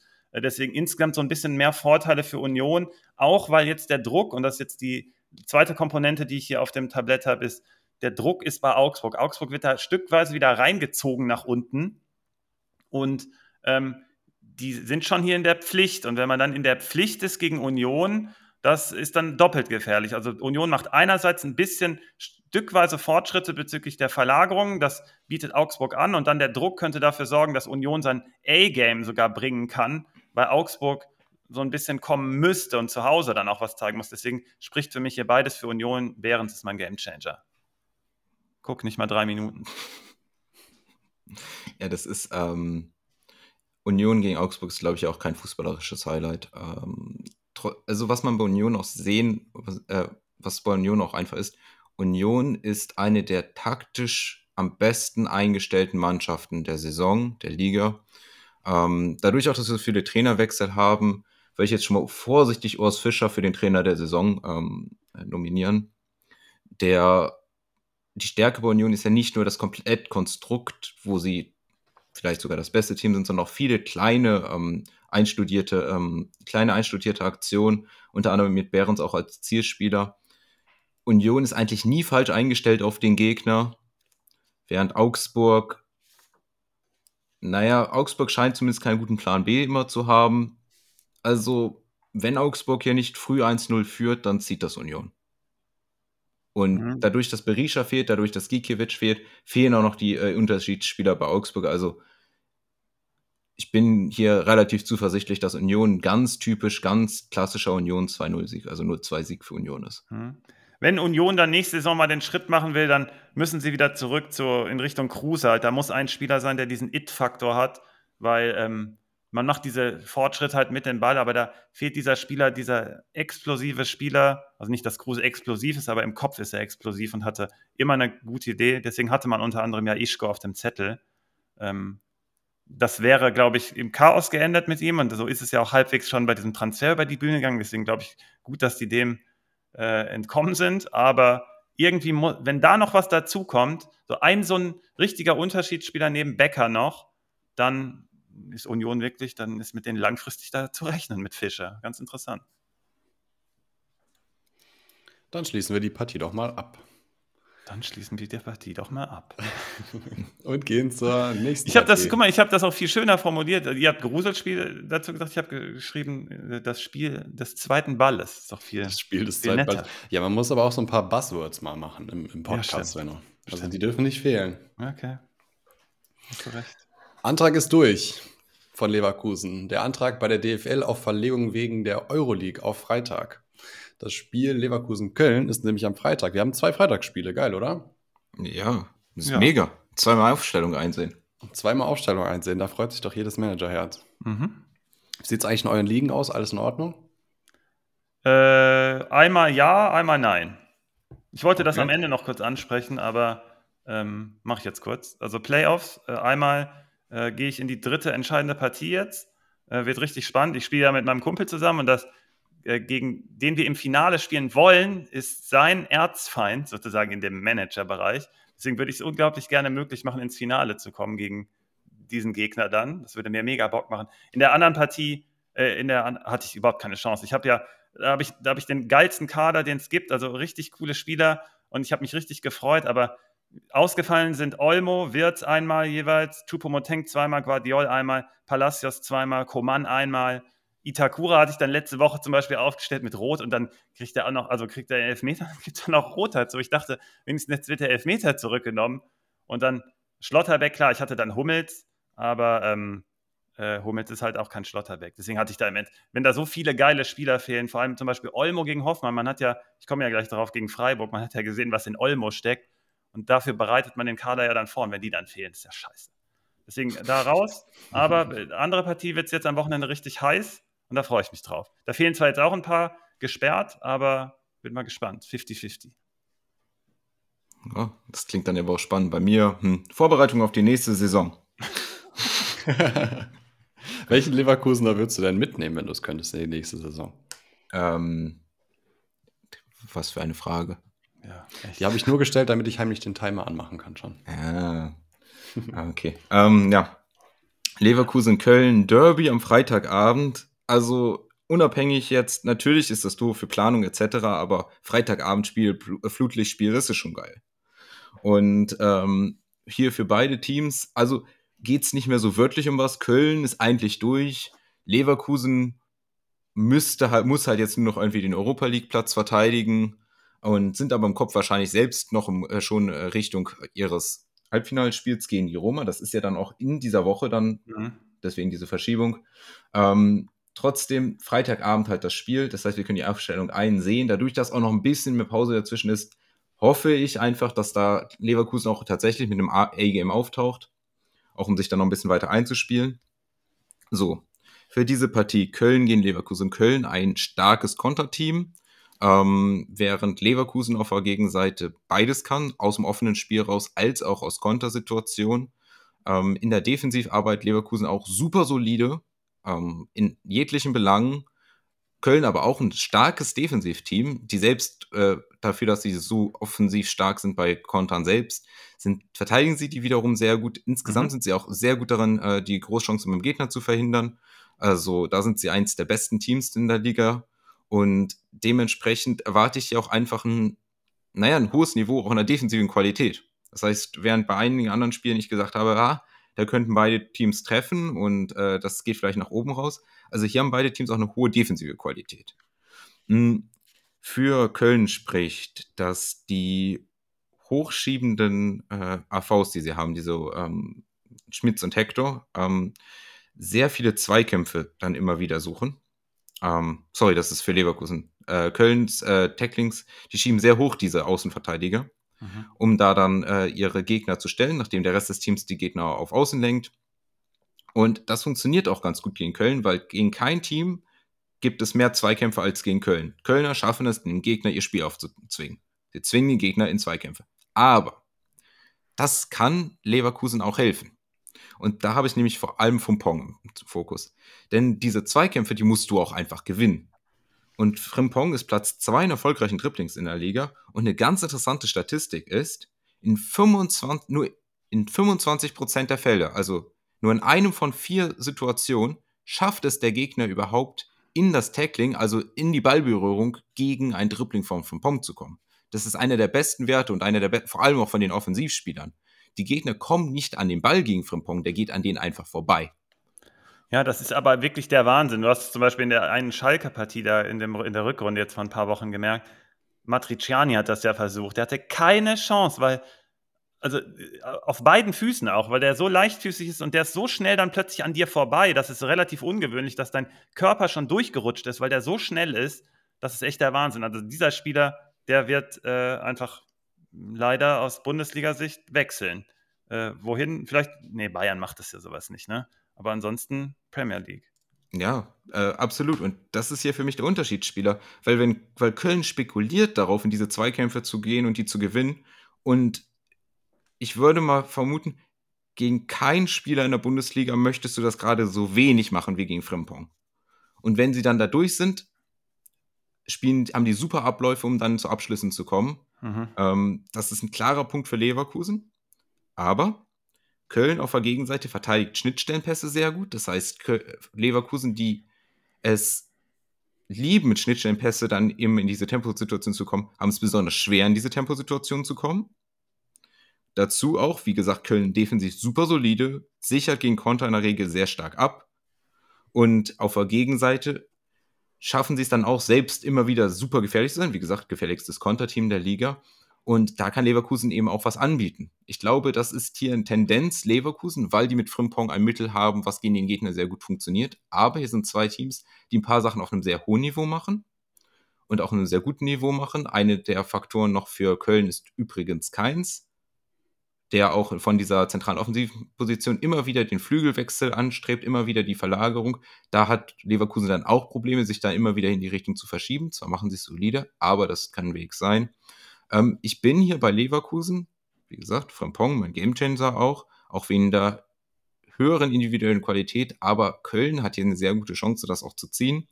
Und wenn Leverkusen nicht ihr A-Game bringt, dann wird es für Leverkusen schwer. Aber Leverkusen ist an dem Punkt, dass sie nicht verlieren, dass sie kaum noch verlieren.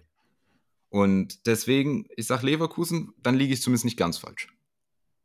Ja, machst du auch hier nichts falsch, meiner Meinung nach. Also die einzige Gefahr ist hier die Un Unkonzentriertheit wegen der Euroleague.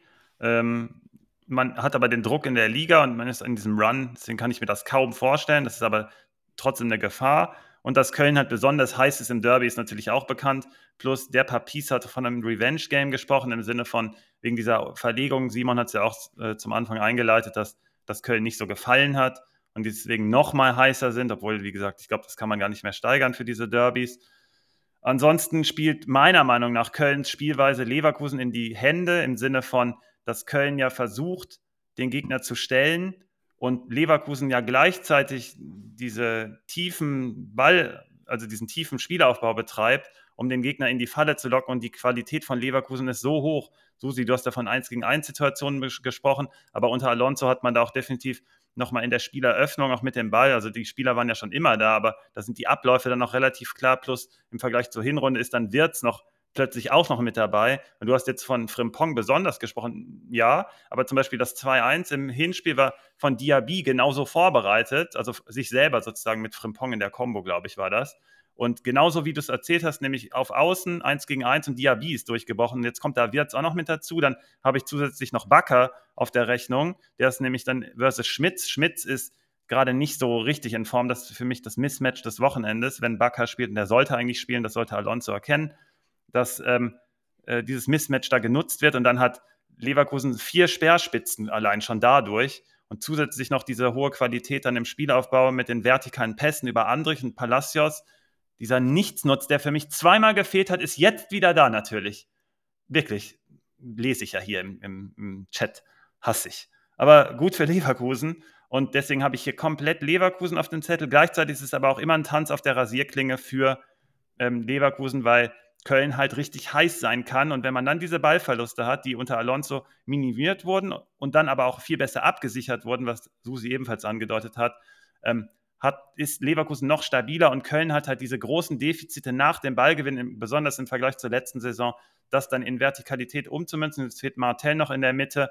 Ähm, und äh, Ljubicic kann dann nicht über außen, dann kommt Thielmann oder Schindler von außen, ist auch nicht die höchste Qualität. Deswegen, wenn Leverkusen halbwegs alle Sinne beisammen hat, dann zieht das Leverkusen-Spielen auch zu Hause.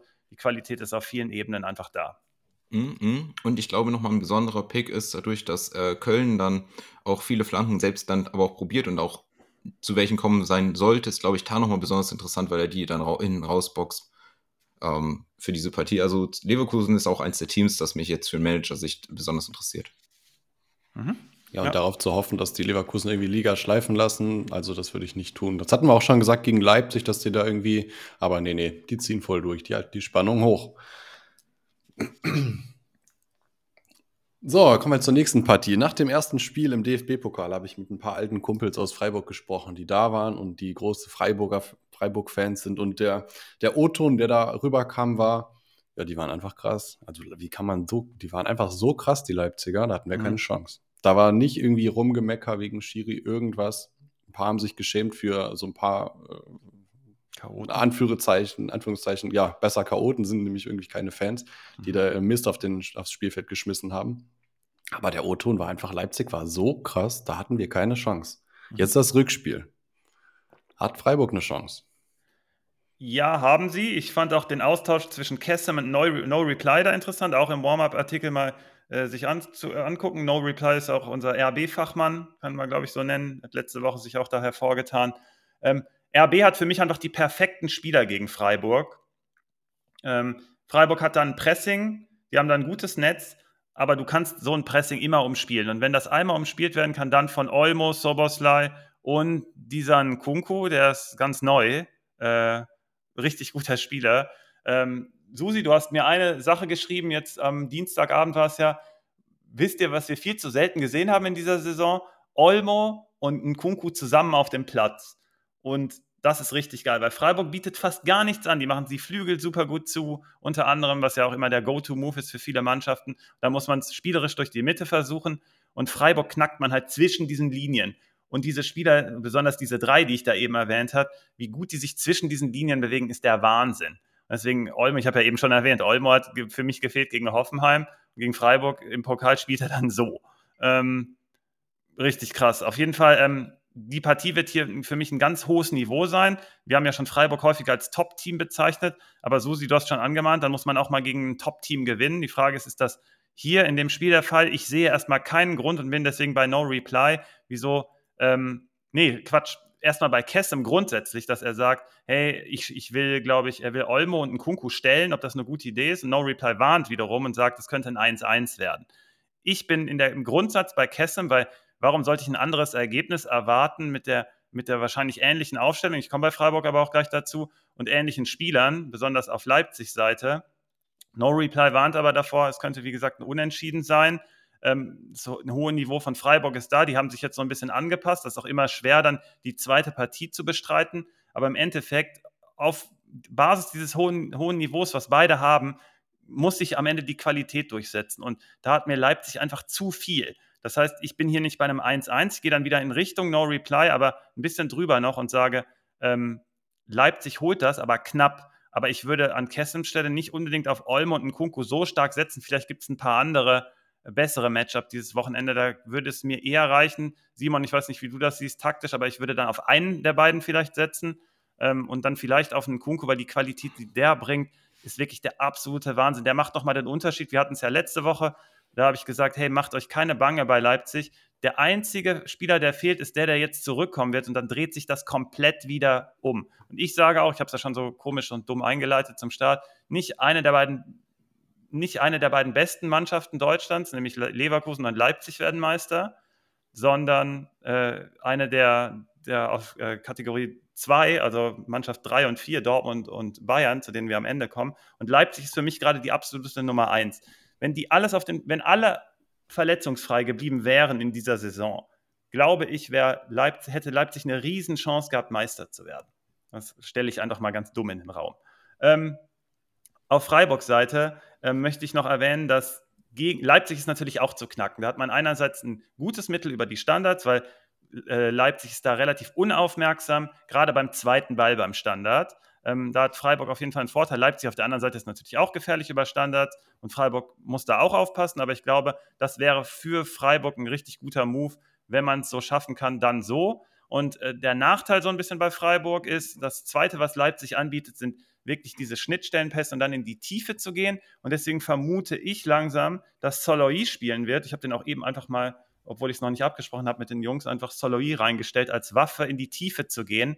Das hat ähm, zum Beispiel Leverkusen, die wir in der Partie davor analysiert hatten, gegen RB auch sehr, sehr gut gezeigt. Da hat Leipzig Probleme, gerade unter Rose, auch in der Zuordnung dann, äh, schon auch bei Dortmund so der Fall gewesen. Und da könnte ich mir vorstellen, dass Doan vielleicht nicht, dass man nicht über das Pressing geht, was Doan sehr stark verkörpert, sondern man hat immer noch genug Pressing, aber dass man mit Soloy eher mit einer Waffe dann noch an den Start geht. Äh, auch bezüglich Formation möchte ich noch eine Sache sagen, weil da viel spekuliert wurde. Ich glaube, das hat eine untergeordnete Rolle gespielt. Das hat Frei, äh, Streich auch selber gesagt. Ähm, also ich glaube, eine Dreierkette macht, ergibt auch total Sinn. Da bin ich auch wieder vor bei No Reply. Das hat er sehr gut analysiert, finde ich. Ähm, dass es total Sinn ergibt, gegen Leipzig dann das Zentrum ein bisschen kompakter zu halten. Ich glaube aber, dass es dann wohl auf der psychologischen Ebene irgendwie ein Signal auch an die Mannschaft ist, dass man den besten Offensivspieler einfach raus lässt. Ob Ginter oder Grifo sind, ist für mich der beste Spieler bei Freiburg, aber Offensivspieler ist es Grifo. Und dann gehst du irgendwie anders in die Partie rein und nicht so mutig wahrscheinlich. Und dann ist das ein gefundenes Fressen für Leipzig, die explizit mit einer Viererkette angereist sind, um äh, dann, ähm, wenn äh, Freiburg dann mit der Dreierkette kommt, dann etwas anderes dagegen zu setzen, weil man dann auf die eigene Qualität setzt weil die Räume sind halt nur ein bisschen anders besetzt. Jetzt im äh, Ligaspiel erwarte ich jetzt wieder zweimal eine Viererkette, deswegen erwarte ich auch insgesamt ein engeres Spiel, weil die Zuordnung ist dadurch ein bisschen automatischer. Im Endeffekt wird das eine Partie des hohen Niveaus und die Qualität setzt sich weiterhin durch, aber knapp. Leipzig zieht es 2 zu 1. Äh, Gamechanger ist Olmo und jetzt bist du dran, Susi. Ähm, eine der Sachen, die mir einfach, ähm, also ich fand, klar, das war jetzt eine klare Packung im, klare Packung im DFB-Pokal. Das ist aber auch eins der Spiele, wo dann die entscheidenden Situationen zwei, dreimal in die Richtung einer Mannschaft kippen. Ähm, du hast eine Sache, die auf jeden Fall gut geklappt hat, also die Umstellung, dass die Viererkette für Leipzig, ähm, das Anlaufverhalten von Freiburg nach der Hereinnahme von Grifo war meiner Meinung nach einfach viel besser. Und äh, da hatte Leipzig große Probleme hinten rauszuspielen. Und Weil es halt automatischer, die Zuordnung passt direkt automatisch besser. Genau, dann es steht halt schon 2-0, aber da sind einige Situationen, das ist nicht ein, das sind einige Situationen, wo es relativ knapp ist, dass äh, Freiburg da den Ball nicht bekommt und sich darüber dann eine gute Chance erspielt, weil Blaswig ist eben halt auch erst nur der zweite Keeper und der ist auf jeden Fall mittelmäßig, also ist ein guter Bundesliga-Keeper, so mittelmäßig klingt doof, aber es ist halt ein guter Bundesliga-Keeper, mhm. hat aber auch ähm, äh, Schwäche mit dem Ball am Fuß und das kann man ausnutzen und das hat Freiburg teilweise gut gemacht gegen Leipzig. Wenn die das jetzt wieder machen und da den früh, Ball einmal früh abholen, und das können sie, dann steht es auf einmal 1-0 Freiburg und dann geht das schon viel mehr in deren Richtung. Ähm, Freiburg tatsächlich gegen Top-Teams nicht so stark, da haben sie ihre Punkte liegen lassen, könnten das jetzt auch schon wieder machen. Dennoch würde ich ja nicht davon, du hast es auch schon gesagt, also ich gehe auch nicht von einem klaren Leipzig-Sieg aus, das würde ich nicht überbewerten. Ähm, Leipzig auf jeden Fall auch anfällig und äh, Freiburg in der Lage, denen da weh zu tun. Äh, Grifo, der jetzt hier wieder reinkommt, den ich auf jeden Fall interessant finde. Wir hatten ja eben schon bei Frimpong drüber gesprochen, dass der gegen den kaum äh, überhaupt ins Tackling gegangen wird, äh, die Spieler kaum gegen ihn ins Tackling kommen. Das sind, ist bei Grifo und bei Olmo bei beiden ähnlich. Gegen die kommen die in zwei von drei Fällen nicht rein ins Tackling, aber trotzdem sind das für Offensivspieler fantastische Werte. Und darüber kommen, können die sich auch immer wieder eine Chance rausspielen. Ähm, wie du gesagt hast, qualitativ hochwertiges Spiel. Und wenn ich drauf wetten müsste, würde ich aber trotzdem bei Leipzig gehen, weil Leipzig hat mit Kunku den besten Spieler auf dem Platz. Ich habe auch eben Blödsinn erzählt. Ich wollte ja eher einen Kunku empfehlen, ne? nicht Olmo. Aber ich glaube, mit einem. Du machst mit beiden nichts falsch. Was falsch, ja. Aber nur einen davon. Also weil Freiburg dann doch zu stabil ist. Ja. Mein großes Fazit aus der Partie war aber eigentlich ein ganz anderes. Nämlich, dass wenn die Bayern am vorletzten Spieltag gegen Leipzig spielen müssen, mhm. dass da nochmal gut Punkte liegen, lassen, liegen gelassen werden könnten. Ich meine, denke ich genauso. Ich meine, rein rechnerisch gesehen, ne, ist Leipzig noch nicht. Also Leipzig hat noch eine. Ich habe geguckt in der Tabelle, das reicht leider nicht, Susi. Rechnerisch? Rechnerisch reicht Ja, rechnerisch reicht es, aber Bayern hat jetzt freilos gegen Werder und dann. Das, das, sehen wir gleich noch. Jetzt muss, ich glaube, erstmal muss Dortmund noch gegen Wolfsburg gewinnen. Das ist die Einleitung, die ich machen Ärger. wollte. Super, super, Susi. Ja, du hast gerade gesagt, Dortmund muss noch gegen Wolfsburg gewinnen. Tun sie das? Oh, das ist aber eine ganz schwierige Frage. Bin ich jetzt überhaupt nicht darauf vorbereitet gewesen. Ganz ähm, spontan. Also, was hat Wolfsburg da bitte schon am Wochenende gezeigt gegen Mainz? Meiner Meinung nach war nicht Mainz einfach schlecht. Wolfsburg hatte einfach die ersten zwei, drei Angreife, Angriffe fantastisch ausgespielt. Was hat Swanberg da bitte für einen Pass gespielt vor dem 1-0? Der war, Pass war so gut, dass Simon gerade nicht den Timer auf die Kette kriegt. Oh, stimmt. Der ist, äh, in, der ist schockverliebt in den Pass gewesen. Der, der hat 100% seinen eigenen Keeper angeguckt und hat den Ball mit. Also, der, das war nicht mal No-Look-Post. Es, war eine, war, es war eine Doppelkombi. Du musst vorher sagen, was ein Matcher da vorher macht. Matcher, wie er da reingeht, dann schön. technisch den Ball vorbeilegt. Richtig geil. Und dann den Pass auf Swanberg spielt. Und Alter, der Pass ist so gut, wohltemperiert. Das ist so. Also, Olmo hat seinen Pokal gezeigt. Dieser, dieser Touch diese eine Vor Vorlage, die er da gemacht hat. Aber das, was Swanberg da gemacht hat, ist nochmal eine Ecke schwieriger gewesen, weil er so leicht in der Drehung war. Und so perfekt zu temperieren, das war schon geil. Ja, der, der war perfekt. Ja. Und ähm, Wolfsburg hat meiner Meinung nach, ohne zu dominieren, klar gewonnen. Ich glaube, du hast irgendwas von vier Torabschlüssen erzählt und dann haben sie drei Tore gemacht. Ja. ja. Und aber auch von diesen vier Torabschlüssen waren das auch vier sehr gute Chancen. Mhm. Ähm, da kommen dann ja mehrere Sachen zusammen. Also, Mal kurz auf die Effizienztabelle im Abschluss. Mach du weiter. Das ist nämlich bei Wolfsburg. Wolfsburg ist Platz 2 der Liga zufällig. Und das ist nicht zufällig. Die spielen die guten Abschlüsse raus, weil sie wissen, weil sie die produzieren können. Mhm. Das ist kein Chaos. Das ist eine gut strukturierte Mannschaft. ist ja gut jetzt. Sag mal, was Und auch- Liebt einen Nico Kovac schon seit Tag 1. Und auf der Gegenseite ist Dortmund Chaos. Oh nein. Doch, wirklich. Sind Simon, es tut mir leid, gegen Bochum, du kannst nicht, du kannst nicht ein Spiel ohne Mittelfeld gegen Bochum machen. Das ist völlig, das ist untypisch für eine Top-Mannschaft und total dumm. Mach Ja. du weiter, ich darf hier nicht weitermachen. Na, Das, das, das, stimmt auch. Dortmund hat zwar mehr Chancen gehabt, aber Dortmund hatte gegen Bochum keine Kontrolle über das Spiel. Genau, und das geht nicht. Ja, das geht nicht. Also eine Top-Mannschaft muss Kontrolle haben und Chancen rausspielen. Das kann Dortmund nicht, das kann Dort Bayern nicht. Bayern hat Wolfs- zu viel Kontrolle und überhaupt keine Chancen dadurch. Genau. Und Gladbach. Wolfsburg ist viel kontrollierter. Ähm, für diese Partie, lass uns mal mit Dortmund anfangen.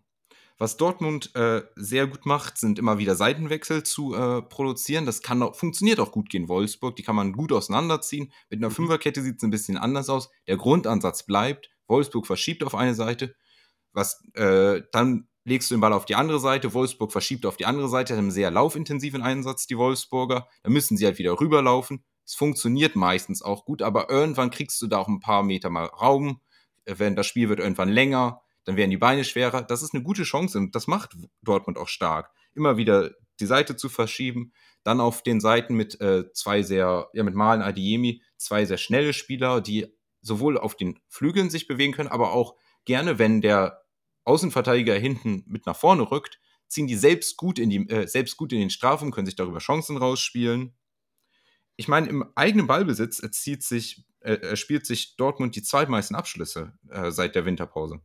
Und dazu dann auch noch Bellingham, ist der Spieler, der tatsächlich die meisten erfolgreichen Triplings in der Liga hat, immer wieder nach vorne orientiert, genauso wie sein Gegenmann auf der anderen Seite, also Brandt oder Reus. Ich vermute eher Brandt, aber könnte auch Reus sein. Beide sehr offensiv ori- äh, orientiert, die sich immer wieder ins Offensivspiel einschalten, äh, dann da Dribblings gehen und dann auch selbst für eine Abschlusssituation. Das ist super gefährlich. Aber wenn Brandt und Bellingham nach vorne laufen, dann hast du kein Mittelfeld mehr. Dann macht deine Konterabsicherung Jan, Süle und Hummels. Mhm. Und Dortmund hat dieses Problem schon die ganze Saison, diese fehlende Konterabsicherung. Sie kriegen keine Kontrolle in das Spiel. Das hängt damit zusammen. Diese 2-1-Absicherung. Eine Situation, wo dann, die kriegen, damit kriegen sie zwar die Mitte durch, aber dann kannst du immer noch einen Spieler wie Wimmer, die Situation, dass dann Wimmer geschickt wird, dass der so zwar von außen um Hummels rumlaufen muss, aber immer in ein 1 gegen 1 Tempoduell gegen Hummels zu bekommen und dahinter ist keiner mehr, das ist super scary. Mhm. Und dazu auch noch dieses riskante nach vorne verteidigen, was zusätzlich zum eigenen Angriff ist, bewegt Dortmund noch mehr Spieler nach vorne. Und wenn sie dann auf eine Mannschaft trifft, die in einem Mittelfeld Spieler haben, die solche No-Look-Pässe, die solche guten One-Touch-Kombinationen spielen, weil sie wissen, wo ihre Mitspieler in jeder Situation stehen. Bei, diese, bei diesem super Swanberg-Pass ist es, glaube ich, auch Borneau, der Swanberg anzeigt, wo der Ball hingeht. Und Borneau guckt, äh, Swanberg guckt Borneau an. Also entweder weiß Swanberg 100%, wo äh, sein Spieler an seinem Rücken ist, oder was heißt entweder, also er hat eine Vermutung und Borneau zeigt es ihm auch an. Die Spieler wissen, wo sie wann stehen haben. Und wenn diese Lücken entstehen, die Dortmund von der Spielweise produziert, dann ist dahinter Platz. Und da hat Wolfsburg ein ziemlich gutes Matchup hier. Sehe ich auch. Das Also- ist richtig spannend. die hohe individuelle Qualität, die Dortmund hat, in vielen Positionen, und jetzt für mich explizit Bellingham, der mit diesem nach vorne Aktion, nach diesen Dribblings, diesen Offensivaktionen, der Schlüssel sein kann, um Wolfsburg starke Defensive zu knacken, wenn sie das Positive ist, wenn du ein Tor schießt, dann hast du danach Zeit, in Position zu kommen vor dem gegnerischen Angriff. Aber wenn du den Ball doof verlierst, dann ist dahinter offen und das kann Dortmund hier sehr wehtun. Also für mich ist Bellingham der Gamechanger. Der soll hier beweisen, dass er königlich ist, dass er äh, für Real Madrid äh, auf das Level ist. Mhm. Dann verliert er hier keine doofen Bälle und dann hat Dortmund eine Chance, aber Wolfsburg hat hier alles, was Dortmund wehtun kann. Ja, ich hatte das mal vor einigen Wochen, wahrscheinlich sogar noch in der Hinrunde oder vielleicht zum Beginn der Rückrunde gesagt, dass Bellingham einfach Segen und Fluch ist, weil er diese, dieses hohe Potenzial hat, aus dem Mittelfeld mit dem Ball was zu machen, aber man bei ihm denkt, er ist dann auch ein Absicherungsspieler, aber das ist er in dem Fall dann gar nicht mehr. Ist komplett aus dem Spiel rausgenommen. Hat mir auch in, gegen Bochum einmal besonders explizit nicht gefallen, dass er einfach stehen geblieben ist und dann gestikuliert hat. Das, das kenne ich von ihm so nicht, beziehungsweise teilweise dann leider auch schon. Aber das sollte man einfach so nicht machen, gerade als Führungsspieler wie er. Und deswegen Segen und Fluch ähm, für mich ganz klar unterstrichen. Und du sagst, Wolfsburg ist so gut, dass die es auf jeden Fall ausnutzen können. Ich habe hier vier, fünf Key-Duelle einfach mal ausgemacht. Ich habe gesagt, Baku gegen Guerrero ist ein Schlüsselduell. Guerrero nach vorne natürlich sehr, sehr gut und da hat Baku seine Schwächen, aber genauso ist es umgekehrt. Und wenn Wolfsburg in seine Mechanismen kommt, kann Baku da sehr gut in die Schnittstelle reingehen. Äh, gerade wenn Hummels dann da verteidigt, auch als Nebenmann von Guerrero, also super gefährlich. Dann Key-Duell 2 und hier immer nur Stärke gegen Stärke. Ähm, zweimal so ein richtiges Maschinenmittelfeld gegeneinander. Wir haben Matcher Swanberg ge genannt und Arnold ist ja der Boss da sowieso. Und dann hast du auf der anderen Seite ein bisschen die offensive Variante mit John dahinter. Ähm, wirklich da entscheidet sich die Partie ebenfalls. Dann gesamtmannschaftlich äh, gesprochen ist Intensität, trifft auf Intensität. Wolfsburg ist ja die laufstärkste Mannschaft gesa gesamt, habe ich ja letzte Woche gesagt, es gibt ja diese drei Laufmetriken, dass Wolfsburg überall Top 3 und Top 2. Ähm, da ist das aber gleichzeitig auch die große Stärke, diese Intensität von Dortmund in dieser Saison. Man kritisiert sie ja häufig bezüglich des Spielansatzes, aber die Intensität ist brutal da im Vergleich zu vorigen Jahren. Das vierte sind diese Schnittstellenbälle. Das sind einfach inhaltlich mit dem Ball. Ist jetzt so, dass Wolfsburg da super viel anbietet und, und Dortmund die Qualität auch hat. Deswegen bleibe ich auch einfach mal bei Gamechanger Malen, der das einfach weiterhin gut macht. Und äh, da macht man jetzt gerade, glaube ich, nichts falsch, erstmal bis das wieder nicht gezeigt hat. Auf der anderen Seite, ich habe es ja eben schon angedeutet, bei Guerrero zwischen Hummels und Guerrero, da geht die Schnittstelle auch auf. Und ähm, da hat Wolfsburg ebenfalls die Möglichkeit. Da muss man zum Beispiel auf Wind mal hinweisen, der ist sehr beweglich da vorne. Das hat er im Hinspiel, hat er, glaube ich, da sein Debüt gegeben gegen Dortmund.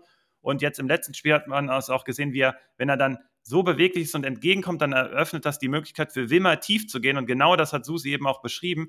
Wenn Wimmer tief in die Schnittstelle gehen kann und dann auf einen der beiden Tanker da hinten läuft, dann hat Wimmer da mit Sicherheit auch im ersten Schritt einen Vorteil. Muss halt beim Abschluss übrigens noch besser werden, der Junge, dann wird er auch richtig gut, aber bis, bis dahin ist noch ein langer Weg, muss er auf jeden Fall noch an sich arbeiten. Auf jeden Fall da beide auch ebenfalls mit großen Chancen, übrigens hier ein leichtes Plus für Dortmund, weil ich glaube, die Qualität, die Abläufe sind noch ein bisschen höher dann und ähm, Lacroix und Otavio, das Fehlen, das wirkt sich schon auswirken. Also da so ein bisschen die geschwächte Hintermannschaft von Wolfsburg, so ein bisschen Minus für Wolfsburg. Und das fünfte Key-Duell ist für mich Torwart versus Torwart. Das sind zwei Top-Torhüter. Also Castells schon immer einer meiner Lieblingstorhüter und Kobel macht das diese Saison auch richtig stark.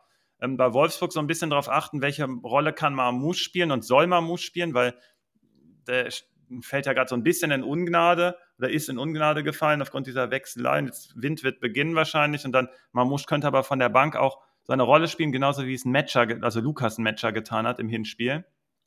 Und ähm, bei Dortmunds Seite noch so ein bisschen, Brandt kommt gerade nicht gut in Fahrt von dieser Position. Ich wollte ihn ja schon verschieben, aber das macht der Trainer nicht. Ist ja auch dann in Ordnung.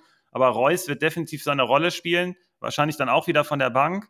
Und Mukoko wird auch wieder relevant. Man hat gesehen, gegen Bochum war der richtig heiß. Und ich, also ich weiß, dass Orler natürlich seine seine Daseinsberechtigung hat, äh, Berechtigung hat. Er macht auch Lücken auf für seine Mitspieler und deswegen ist die Statik auch so im Spiel. Gerade gegen Wolfsburg zum Start könnte ich mir das auch sehr gut vorstellen, aber Mukoko hinten raus, wenn es wirklich brutal gefährlich in die Schnittstelle gehen soll gegen Wolfsburg, ist Mukoko wieder super relevant, wie er es gegen Bochum gezeigt hat und wie wir es auch ebenfalls schon vorhergesehen haben. Gamechanger ist Malen, Dortmund spielt zu Hause, wirklich Stärke gegen Stärke, das Duell wird richtig heiß und ich glaube, Dortmund macht es am Ende. Ähm, wir machen es einfach.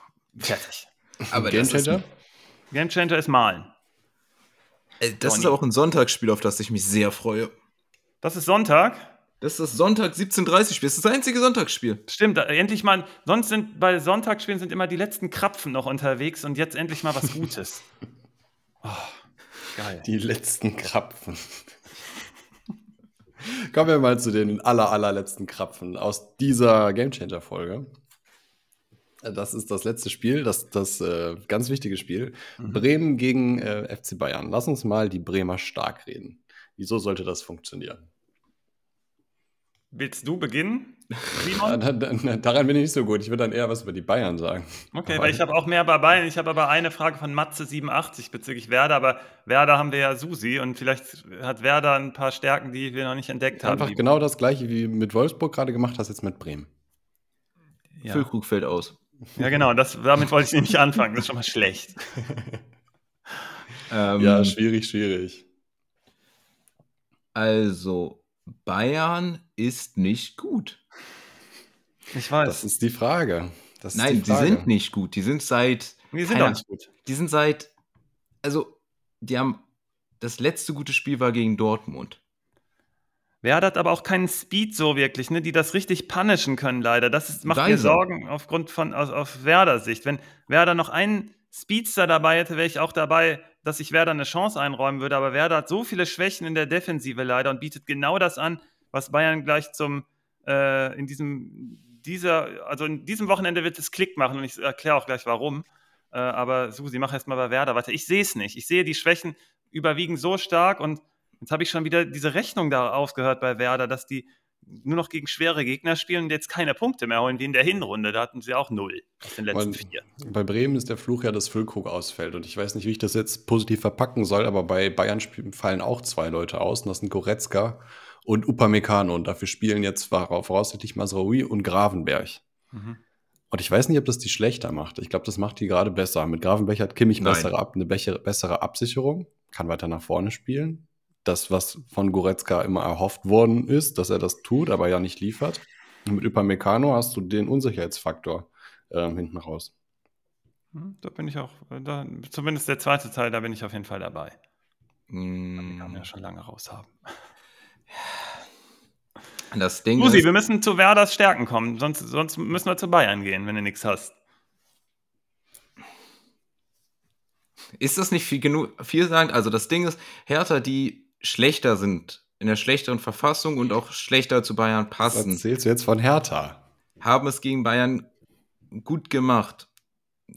Nur nicht offensiv. Und offensiv sehe ich uns ein bisschen stärker mit Weiser, der äh, fantastischer Spieler ist, der auch in gute Situationen kommt, auch äh, richtige Entscheidungen vorne trifft, mit Philipp äh, und Duxch, die äh, beide zumindest auch in Kontersituationen zum Abschlüssen kommen.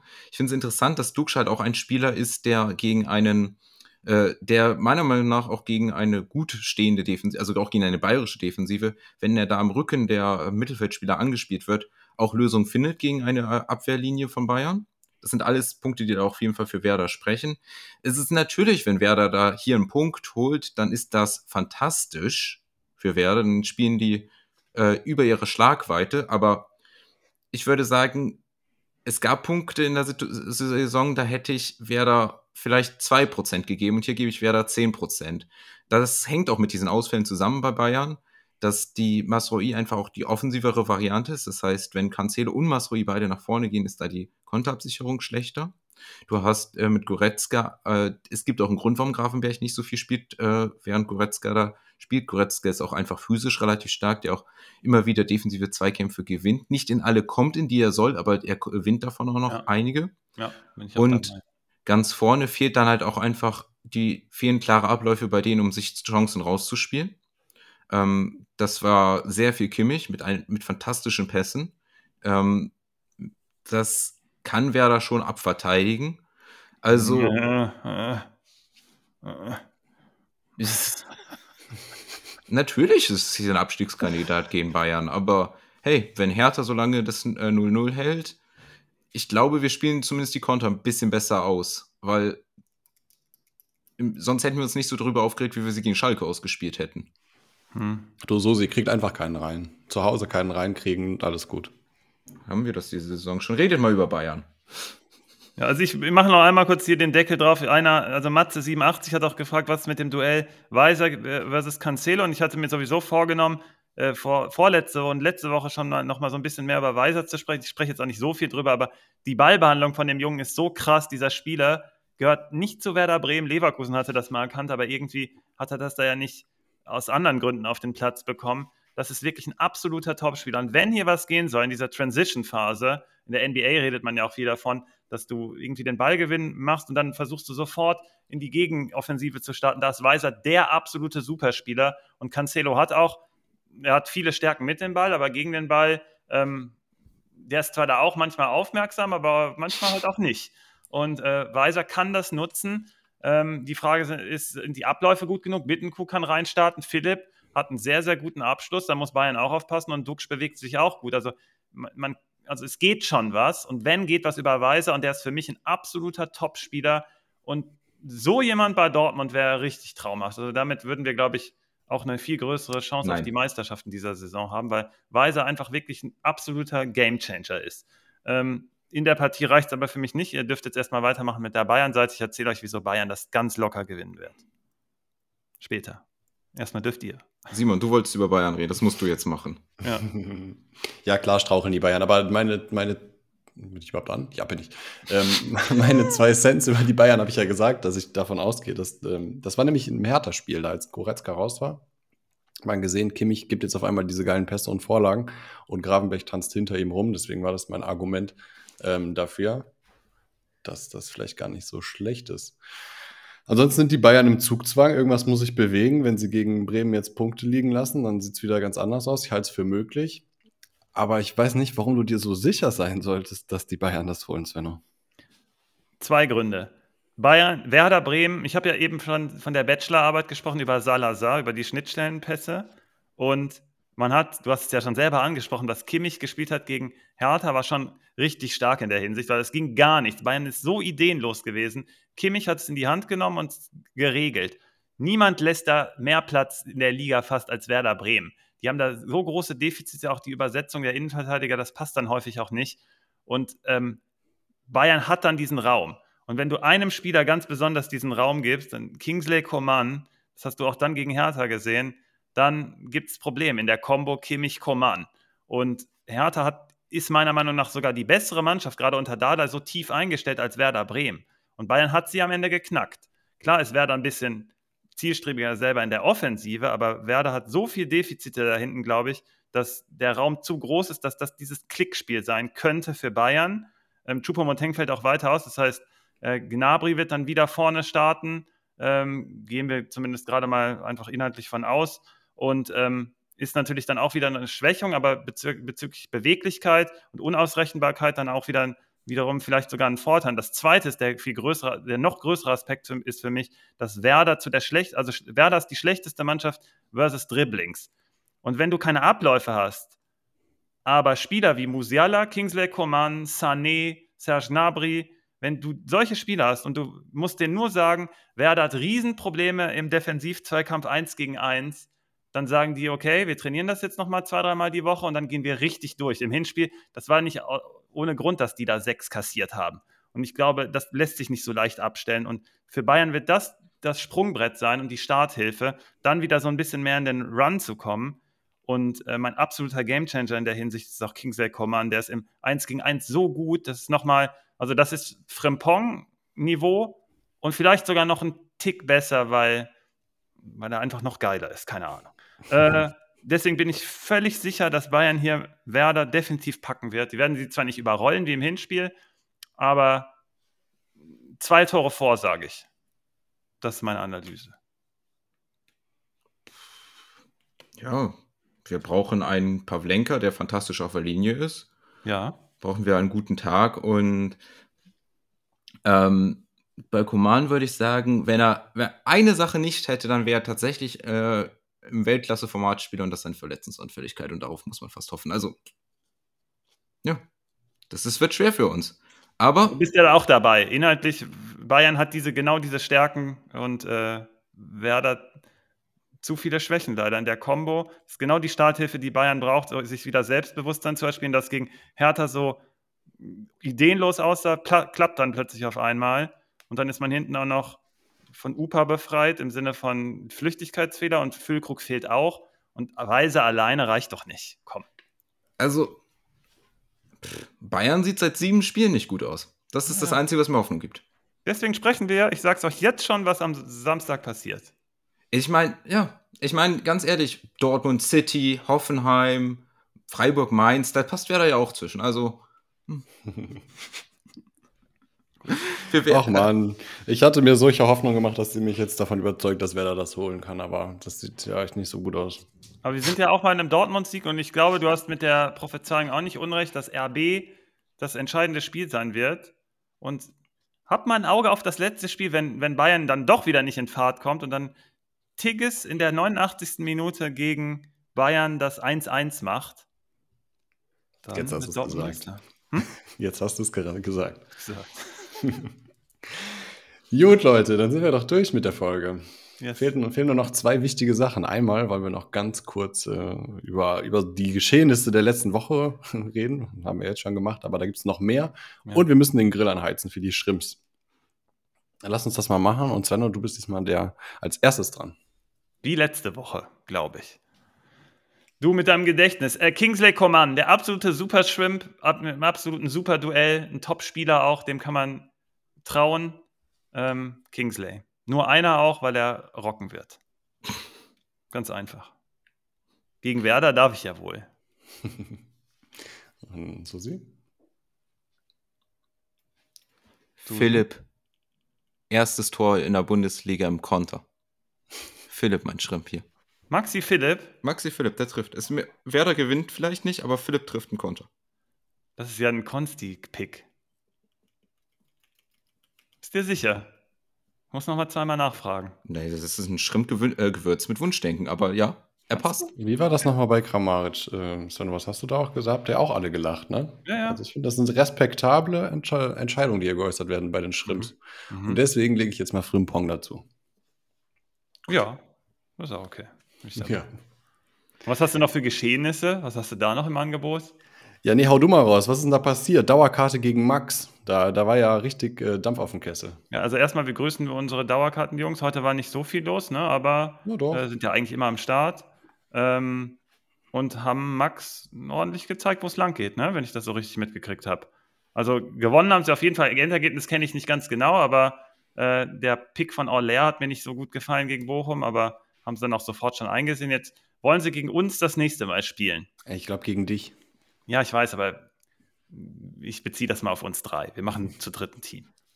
Ja, Aber- schreibt das mal, schreibt das mal in die nächste Warm-Up-Folge, ob ihr gegen uns oder gegen Svenno zocken wollt. Nee, gegen uns. Ich mache nicht so. Ich bin ein Teamplayer, wisst ihr doch. Wir machen das zu, zu dritt.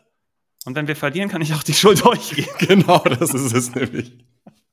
Ja, die haben schon ziemlich was drauf, deswegen könnte Ja, ja, schwierig die, werden. äh, wir, haben die auch gut, wir haben die auch gut angeleitet, ne? Ja. Ja, ja. Wir haben gute Prognosen im Angebot. Ich habe gehört, die gibt es deutschlandweit noch gar nicht. Ich glaube schon. Ich glaube Oh. schon. Gut. Ja, Outro gehört dir, Svenno. Nee, komm, du bist der Zeremonienmeister. Dann mache ich das Ja. mal. Vielen Dank, dass ihr uns heute wieder zugehört habt. Ähm, auch vielen Dank in den Chat, dass ihr alle da wart. Hat richtig Bock gemacht, mit euch beiden das zu analysieren. Ich bin zwar nicht ganz so positiv gestimmt auf dieses Wochenende, wie ich das aufs letzte war, aber es hat ja auch nicht funktioniert. Ich wünsche euch allen viel Spaß am nächsten Wochenende und bis nächste Woche. Ciao. Ciao.